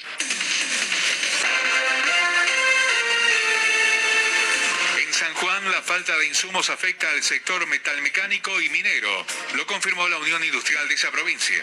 En la provincia de San Juan hay preocupación del sector industrial porque faltan insumos principalmente en todo lo que tiene que ver con el rubro minero, metalmecánico y de los químicos.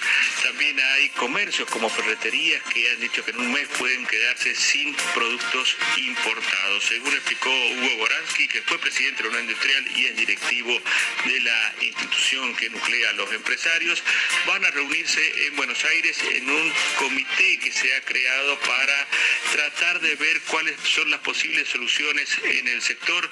Saben que hay problemas con las importaciones, pero que también hay que buscar soluciones más allá de los problemas que tiene el país. Informó para CNN Radio desde San Juan, Juan Cabataller.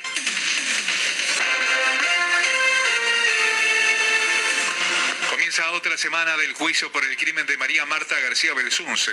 El tercer juicio se reanudará hoy a las 10 y 30 con testigos propuestos por la Fiscalía que hablarán sobre delitos ocurridos en ese barrio antes del homicidio.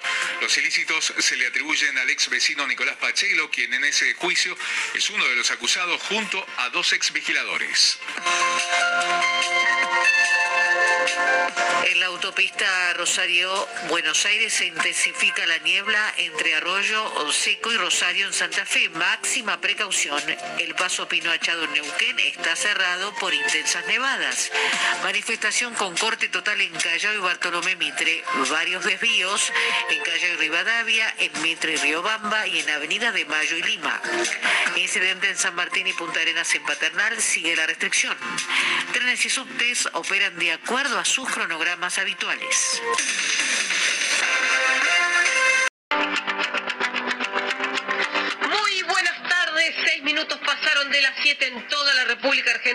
Esto es CNN Economía, como ya saben, como la audiencia sabe. Y le voy a dar la bienvenida a Verónica Carelli. Buenas tardes, buenas noches. Hola, muy buenas tardes, muy buenas noches. Julieta Tarrés. ¿Cómo le va? A mí me va excelente, ¿a vos? Ah, muy bien, muy bien. Te vi por ahí di- di- divagando. Ah, ¿me viste? Vagando, no, en redes sociales. Ah, pensé que en la calle. En eventos. Porque hoy estuve mucho Me en la calle. interesa. Mucho, estuve en la rural. Eso me interesa y me sirve. Sí, sí, porque tuve mucha información Ah, de sí. primera mano de empresarios de primera línea y banqueros. Uh, para, para esto me interesa. ¿Sabes por qué me interesa? Porque vos venís diciendo, justo hoy, Sí, Bataki se juntó con eh, Cristalina. a esta hora, reunida La en este Silvi y momento. la Cris se Sí, juntaron. Digo, sí.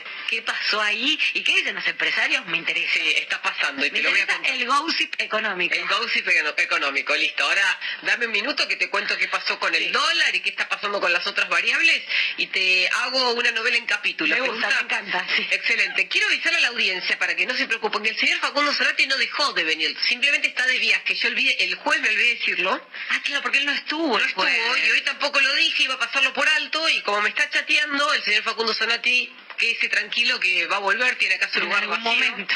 Va a volver la semana, esta, esta semana el juez ya está con nosotros, Ah, pero está en. San Vicente y como lo mandé a hacer una investigación campestre, a la campiña, como Me gusta.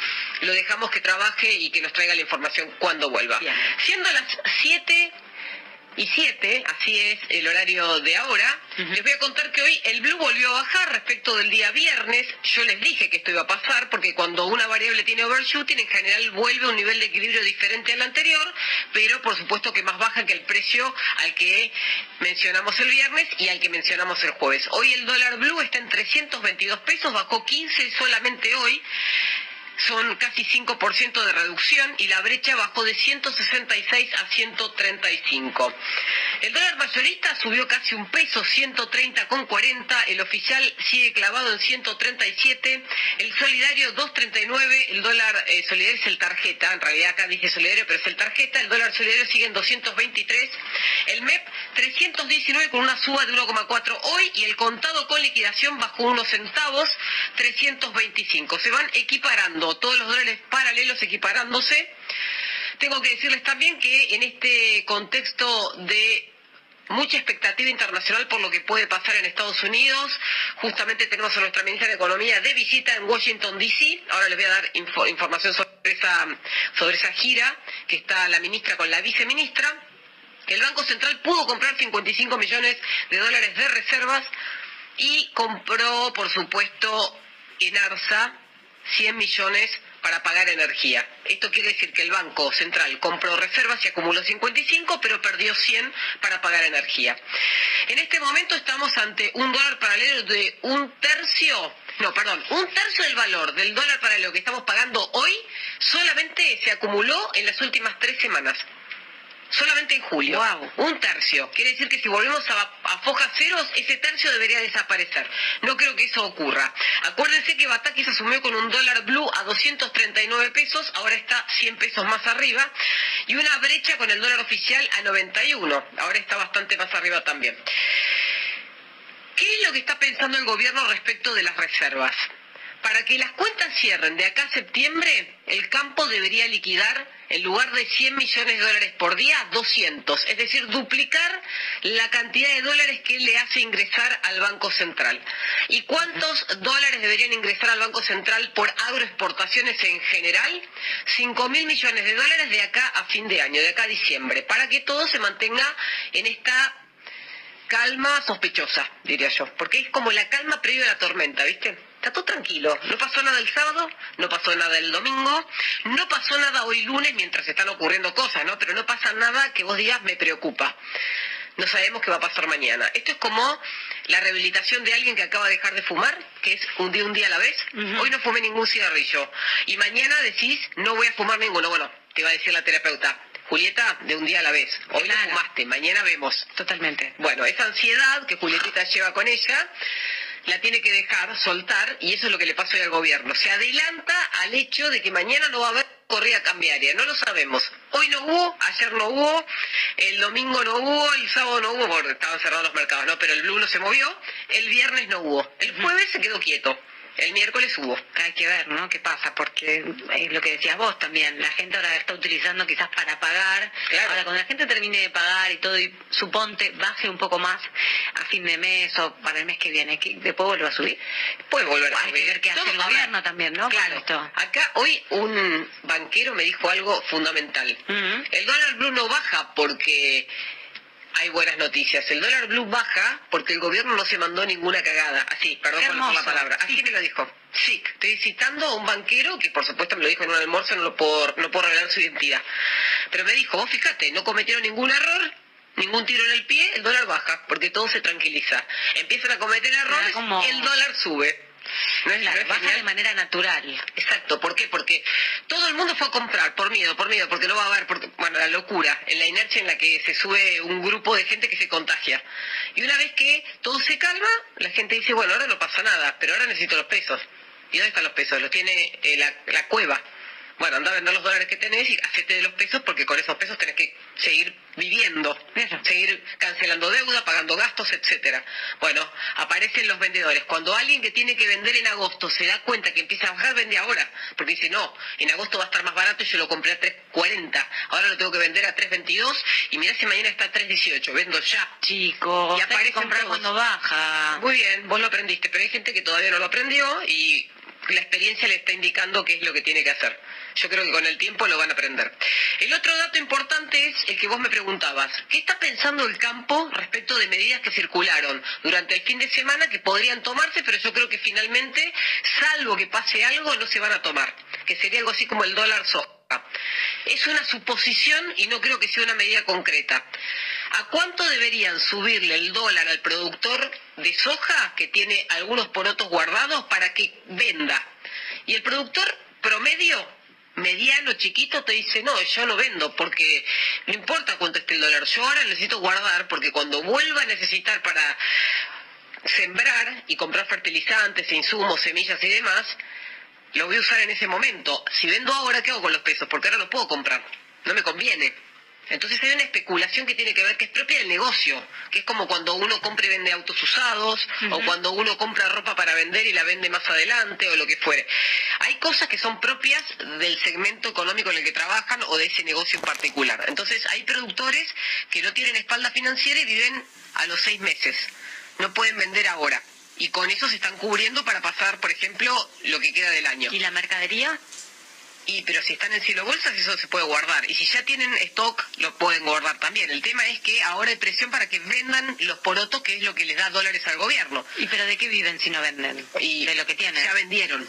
Ah. ¿Entendés? Vendieron lo que necesitaban para cubrirse en lo que va del año. Y ahora no necesitan volver a vender. Es como cuando vos vendés los dólares de la caja de seguridad y vendiste lo que necesitabas para refor- reformar tu casa. Vos seguís vendiendo por las dudas, no. Guardás lo que te queda para la próxima reforma. Es un poco así. Entonces, ¿qué dice el gobierno? Bueno, nosotros podemos sacar retenciones y llevarle el dólar de 94 pesos por cada unidad a 150 sin retenciones para que se animen y vendan. Y hay productores que te van a decir, bueno, es una oportunidad, pero yo si ahora vendo, ¿qué hago con los pesos? De nuevo. ¿Pero a quién le compran si no, no venden los productores? ¿A quién le- ¿De dónde sacan la soja? No, pero los productores la producen, la sacan de la tierra. No, no, no, no, el gobierno. El gobierno no. Ya tiene, no sé, no, no va a faltar, no, No, va a no, no, no, falta, porque el gobierno no compra soja, el gobierno lo que quiere es que... Y los dólares, digo, Claro. pero ¿no va a faltar para quienes le, le, le venden Sí. ellos? No, soja no va a faltar. Porque compra, ¿quién compra soja? China, otros países del mundo. Cuando vos tenés eh, exportación colocada, que es cuando ya tenés contrato, ya eso lo tenés cerrado. Ah, ya Cuando- vendieron lo que tenían que vender, Exacto. digamos. Contratos a que- futuro ya están cerrados. Si vos querés vender lo que te queda, te, te pones en la fila de los contratos próximos, de los que vienen después, y te comprometes a vender lo que te queda. Lo mismo con el girasol, con el trigo, con el maíz. Diciéndolo a grandes rasgos y en criollo, pero para que se entienda. Entonces, están todos calzados con distintos ventanas temporales, con pedidos más, más para adelante. El que no vendió hasta ahora es por algo. No es que no vendió porque no lo pudo colocar. Imagínate que los cereales y los porotos de soja se venden. Son demandados en el mundo y además tienen precio en alza. Bueno, tenemos algunos audios, por ejemplo, el de Guido Lorenzo, que es director de la consultora LSG, que habla sobre la inflación y sobre la posibilidad de que este año termine con una inflación de piso de 90%. Estamos esperando un índice que supere el 8%, es de lo que está registrando nuestros relevamientos y la verdad que es que se viene viendo un promedio de 2% de aumento semanal en todo lo que es alimentos y bebidas. Ahí lo que esperamos es que la inflación general, que incluye también rubros sensibles como textiles, electrodomésticos, pueda hacer que acompañe, digamos, de hecho esos niveles, con lo cual va a ser un registro elevado. Lo que sería difícil es si se mantiene esta tendencia hacia el año siguiente. Eh, si es un efecto puntual, bueno, superará, pero la verdad es que esto ya es con piso de inflación para el 2022 del 90%. Bueno, ahí lo escuchaban al economista Guido Lorenzo, que dice que el piso de inflación es de 8% para el mes de julio y que probablemente agosto de una inflación similar o más alta. Depende cómo sea la inercia de lo que pase durante la próxima semana. Juliana Di Tulio, la habrán escuchado, es senadora del Frente de Todos y le está pidiendo al gobierno que se ponga a fiscalizar las cuevas para que no se consigan y no se vendan más dólares blue. Aunque no es una aprieta, digamos, pero es, es una especulación para que suba el dólar oficial, digamos, y la verdad es que eso nos, nos destroza a los demás. Hay hombres y mujeres que tienen, que producen granos, que tienen una coyuntura que hace que los granos, ese commodity, esté muy por encima de su valor normal, porque no están liquidando granos en Ucrania y Rusia, que centralmente Ucrania es uno de los países que más produce trigo, ¿no?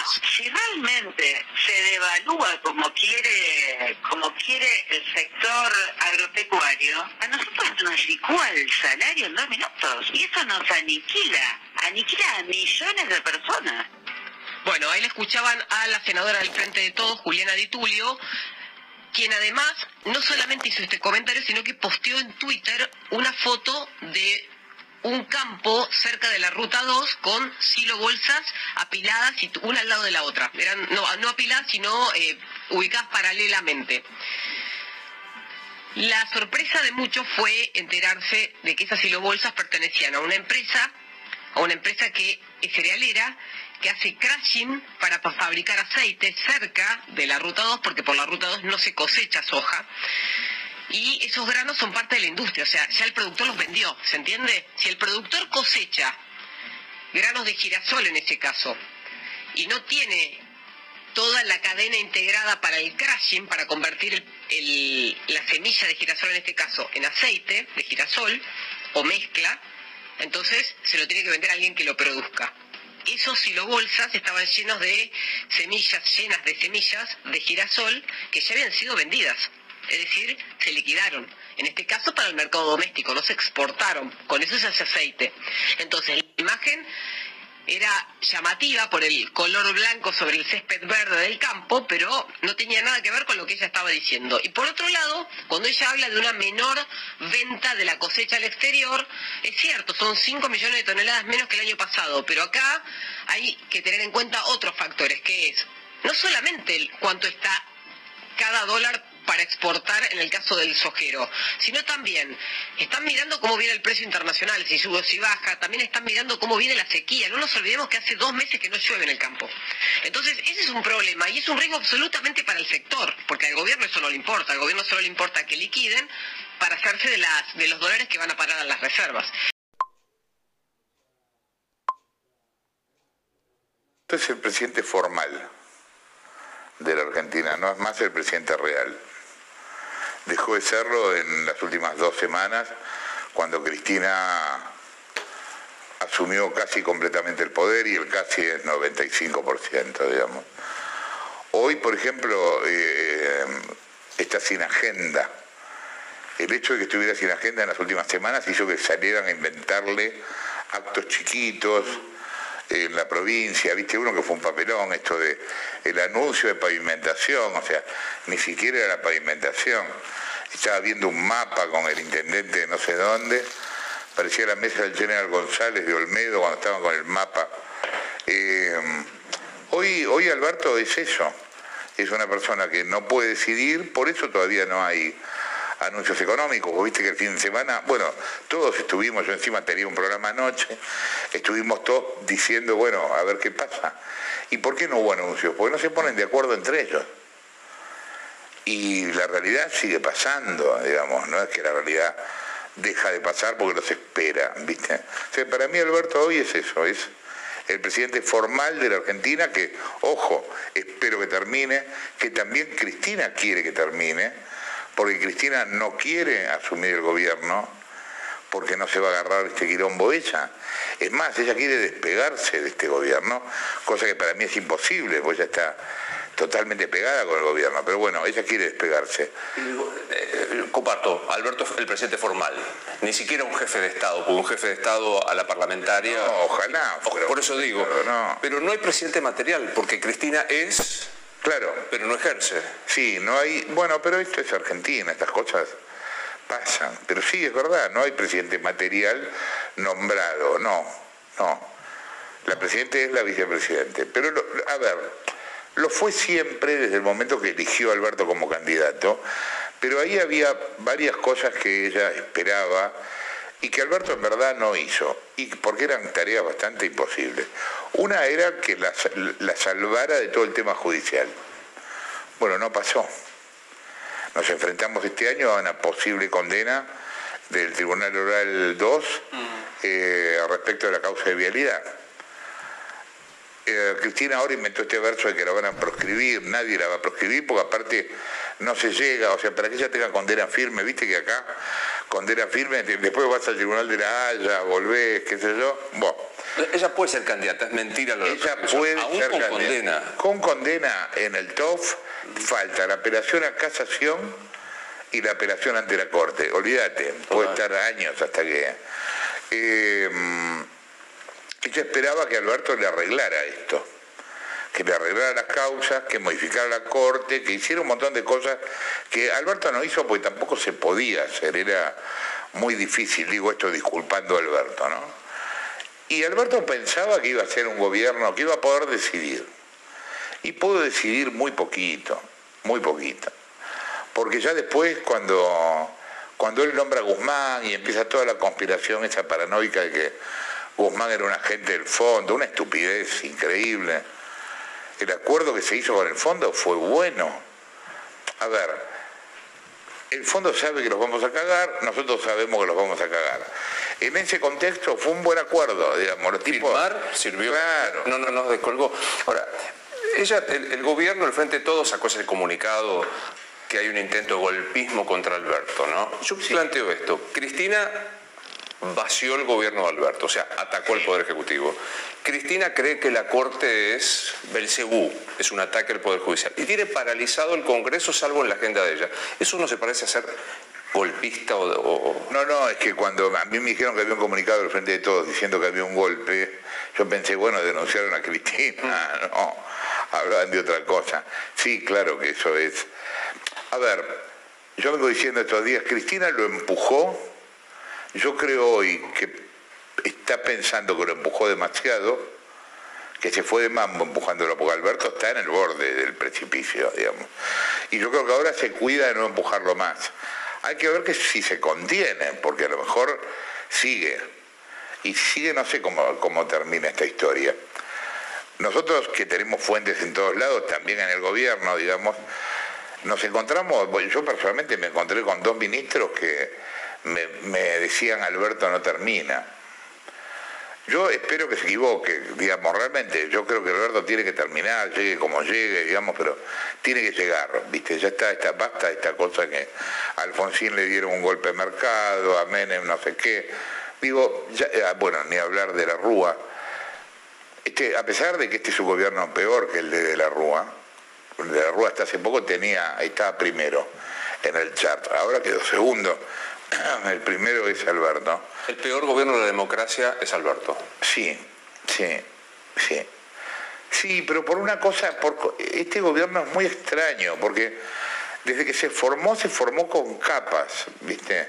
Entonces, en un ministerio estaban, arriba ponerle, en, en un caso, un tipo Alberto, abajo un tipo de masa, o lo- de la cámpora, y abajo uno, o de la cámpora o de masa. Y eso los hizo poco operativos a todos. Hay un montón de ministerios aparte, hay 21 creo, un desastre. Eso como si el loteo horizontal. Lote- pero claro, pero el loteo horizontal hace que no se pueda laburar, porque te- al de abajo le traba el de arriba, ¿me entendés?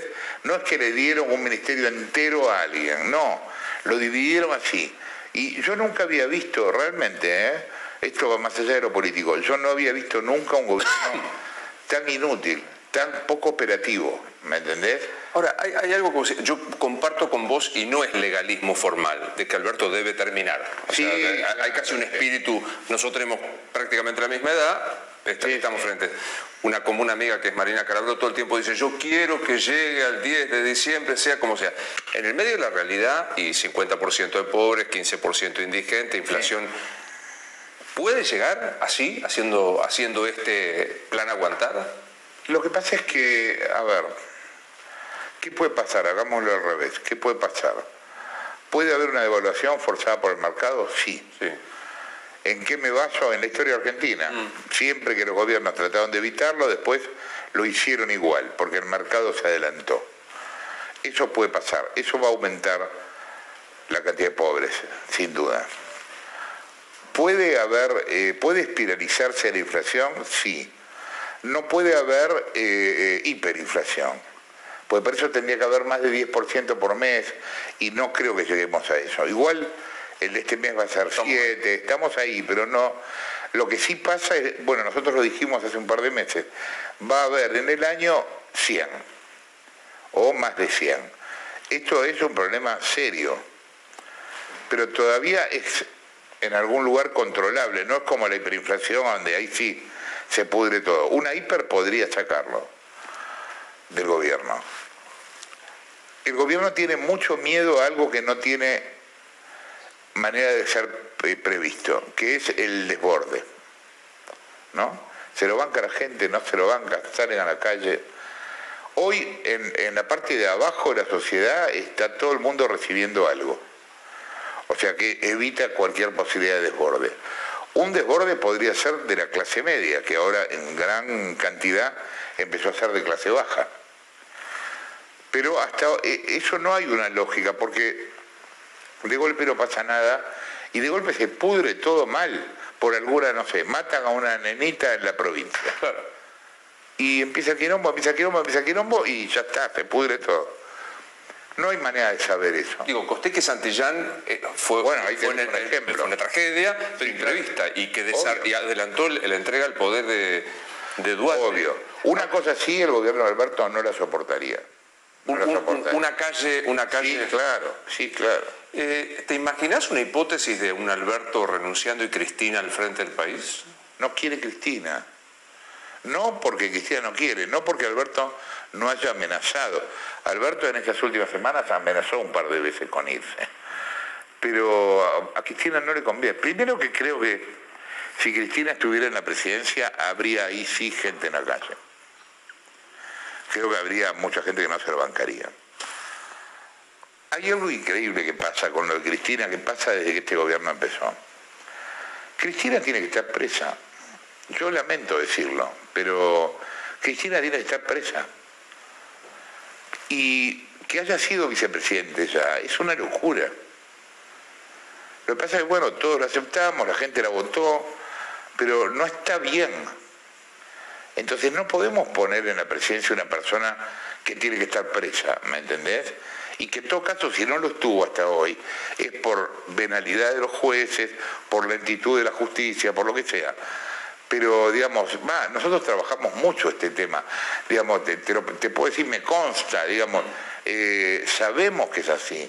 Entonces, todo lo demás, viste, cuando vos me decís, puede ser presidente, y yo digo, no, por favor, pero no por una cuestión política, porque no está bien. O sea, en Argentina los buenos tienen que volver a ser buenos y los malos tienen que ser malos. Y esto no... Bueno, sí, en principio sí, y yo creo que otra cosa. Hay que pensar, me parece, Cristina está, Cristina habla, está preocupada por la historia, ya no está preocupada por ella. En su megalomanía, digamos, ella, bueno, obviamente va a quedar en la historia, después se verá cómo, pero está preocupada por su rol, ¿no? Por su rol en la historia. Y yo creo que su principal problema, aparte del judicial, es que ella no deja descendencia política. Porque Axel fue un fracaso, porque a Guado no le alcanza y porque a Máximo no le alcanza, por lo menos no hasta ahora. Las elecciones en las que se presentó en Santa Cruz fueron un desastre. Entonces yo creo que ella debe pensar cómo sigue el kirchnerismo, ¿me entendés? El kirchnerismo de Néstor y de toda la pelota.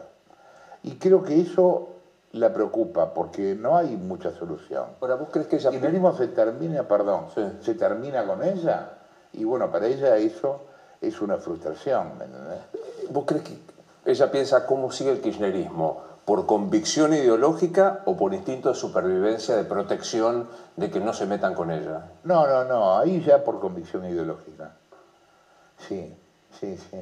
Lo cual es loco también, porque Néstor y ella eran completamente distintos en el pensamiento también.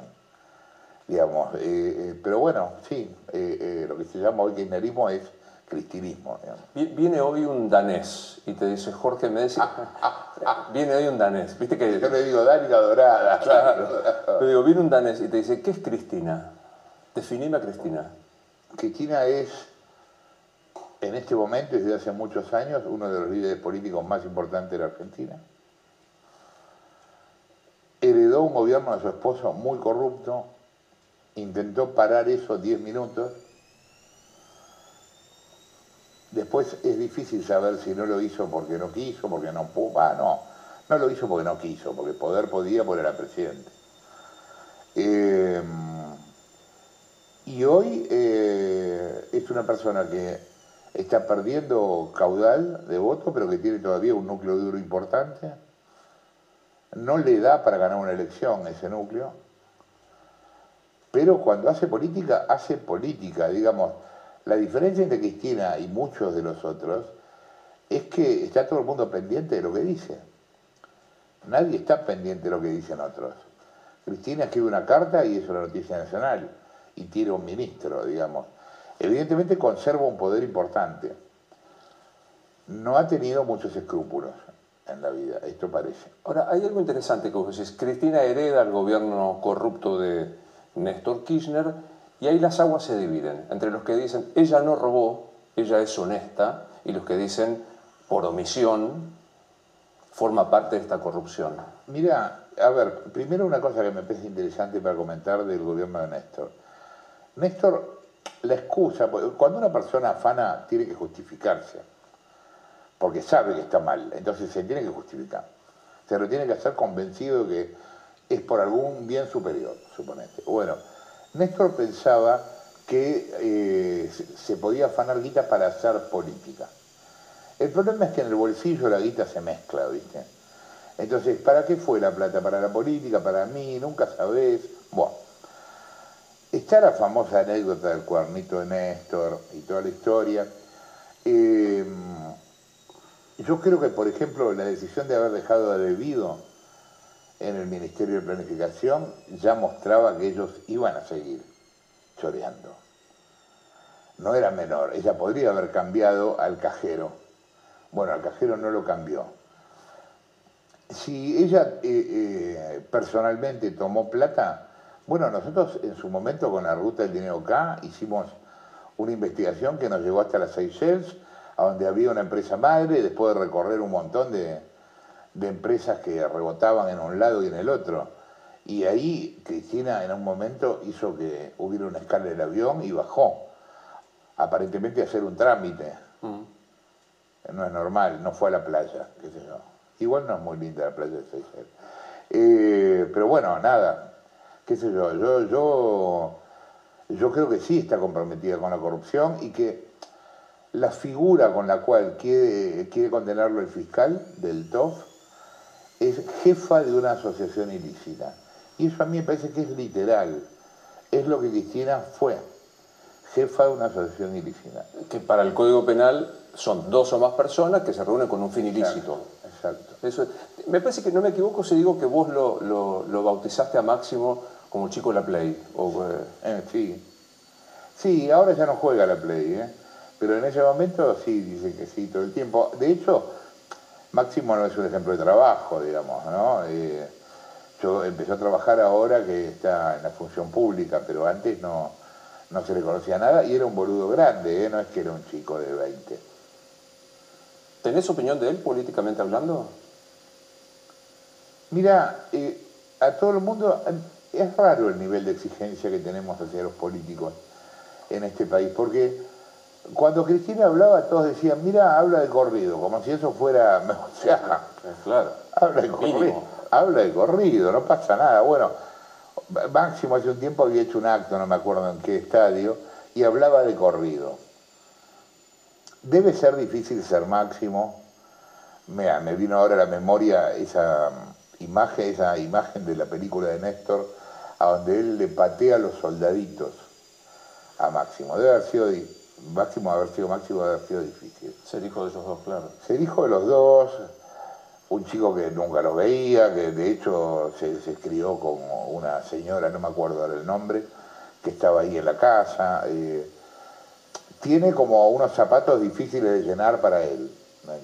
Hablemos un poco de la oposición. Algunos dicen, no tiene que hacer olas, es oposición. ¿Alcanza con lo que está haciendo hoy Juntos por el Cambio o debería ofrecer una alternativa? creo que a usted debe pasar. Hay una angustia general Chedo. Muy buenos días, Juan José. Aquí Cristina lo saluda en Radio Rivadavia. por llamar. Eh, no, gracias a usted por, por, responder en estas horas este, tan críticas. Eh, Juan José, ante todo preguntarle cómo ve la situación hoy y el, y el contexto de, esta nueva crisis que, preocupa tanto a los argentinos? Bueno, la situación se caracteriza sobre todo por el aumento de la inflación y yo no veo una hiperinflación, habría que ser muy torpe para lograr, digamos en broma, una hiper, pero una mega inflación como la Argentina tuvo desde el 75 durante, durante 14 años hasta llegar a la hiper. Hay que recordar eso, que Argentina estuvo 14 años con más de 100% de inflación, a veces era 200, 300, hasta 400.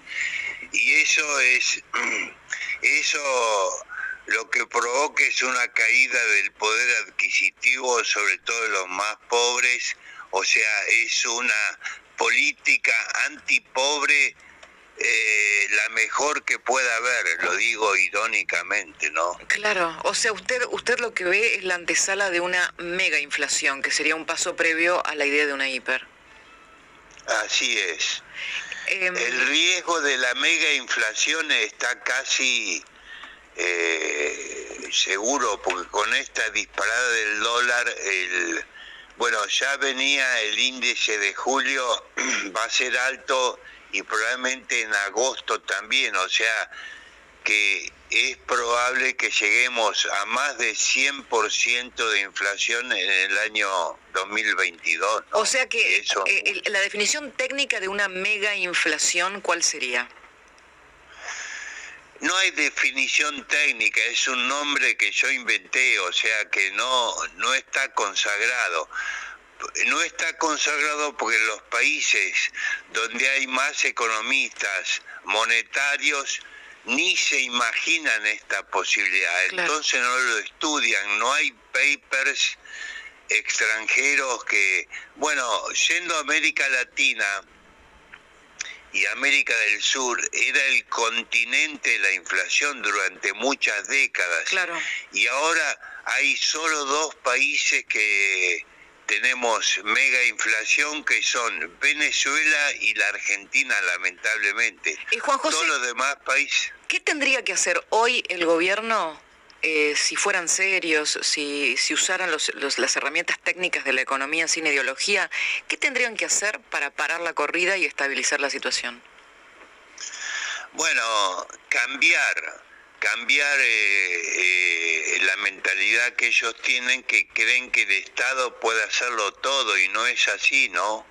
O sea, es una mentalidad muy estatista que se cree que tomando medidas, pero acá lo que hay que recuperar es la confianza en el peso. Fíjese de lo que estamos hablando, Cristina, es casi impensable que la gente vuelva a confiar en el peso, pero es, eh, por ejemplo, Perú lo hizo.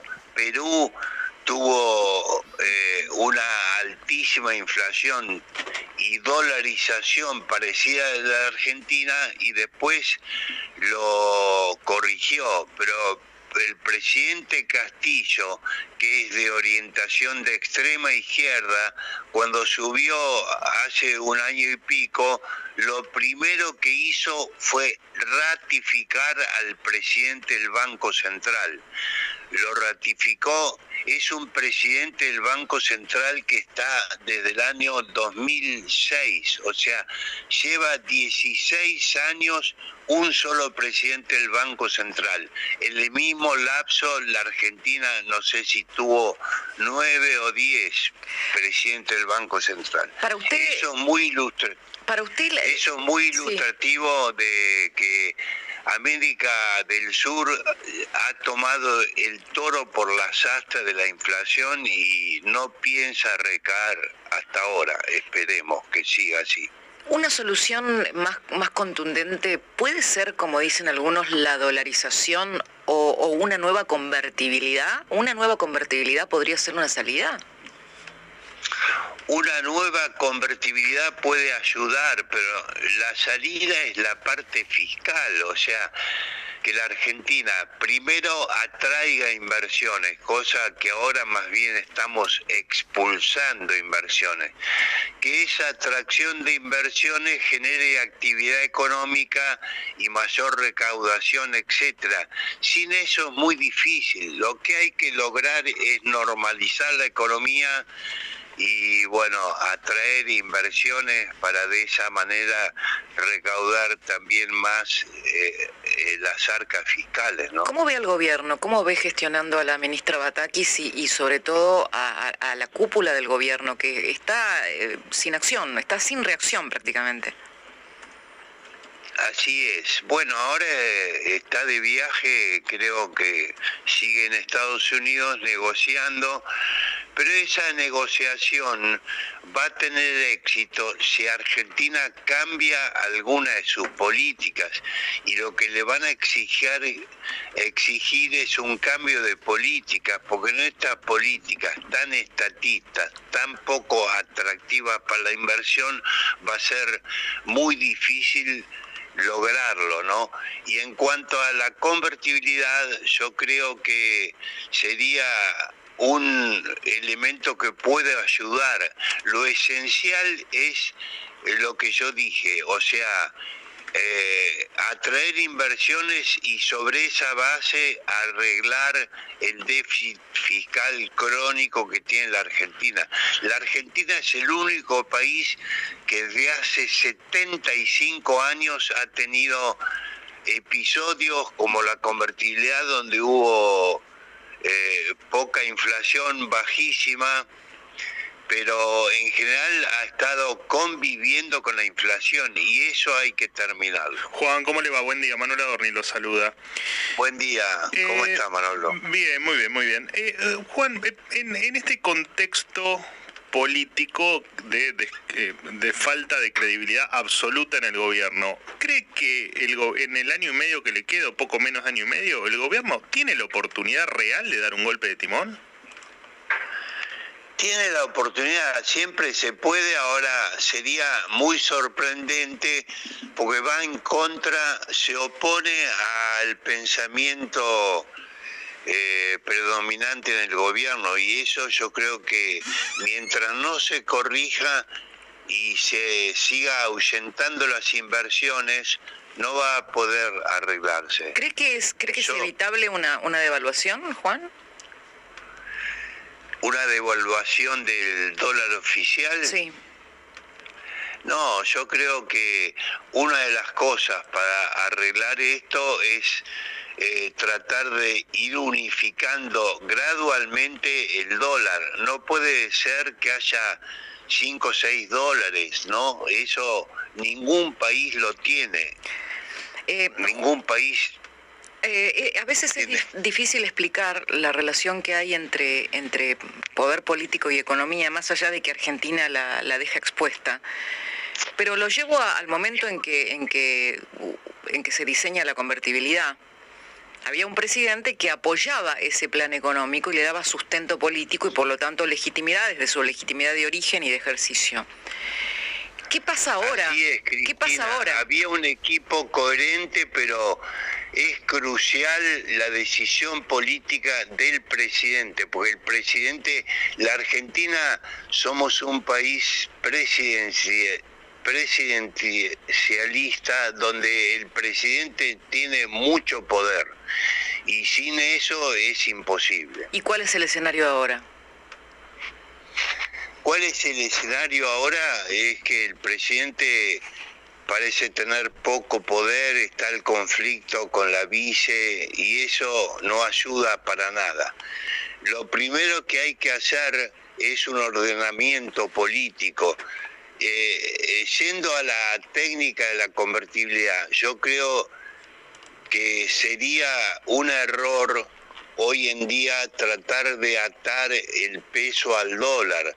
Argentina tiene que más bien buscar atar el peso a una canasta de monedas para tener mayor flexibilidad, porque uno de los problemas que tuvo la convertibilidad cuando se empezó a valorizar mucho el dólar contra otras monedas es que le da mucha rigidez al esquema, o sea que hay que pensar en una convertibilidad donde el peso sea convertible en no sé, habrá que inventarle un nombre, una moneda que sea el promedio de cuatro o cinco monedas, entre ellas la de Brasil, porque Brasil es el cliente más importante de la Argentina y le daría también un componente de que haya algún país emergente, ¿no? Eh, los otros podrían ser Estados Unidos y algunos otros, China, Ahora, y varios más. Ahora, Juan, lo escucho hablar de la, del momento de la convertibilidad ya por marzo, abril del 91, eh, que venía a solucionar un problema que llevaba varios años, el tema de la hiperinflación del 89 y después del 90, y que la sociedad en tal caso, bueno, empujaba que, a que eso o algo parecido ocurra. Eh, y lo escuchaba también hablar de mega inflación, que la tenemos a la vuelta de la esquina. Digo, cree que el gobierno puede sobrevivir a un golpe mega inflacionario o hiperinflacionario? Bueno, está tratando de sobrevivir y yo espero que sobreviva porque lo peor de todo sería que a esta crisis económica que es evidente porque tenemos un dólar paralelo que es más de dos veces el dólar oficial, bueno, lo esencial es preservar la continuidad política, ¿no? Eso me parece esencial y que sería una agravaría la tragedia argentina si empezaran a ver, eh, por ejemplo, cambios de presidente y demás. Yo creo que la Argentina tiene que preservar lo institucional como primer paso. Juan José Liach, economista, uno de los arquitectos de la convertibilidad, gracias por estar con nosotros hoy en Rivadavia. Muchas gracias Cristina y colaboradores y hasta cualquier momento. Un abrazo Juan, gracias a usted.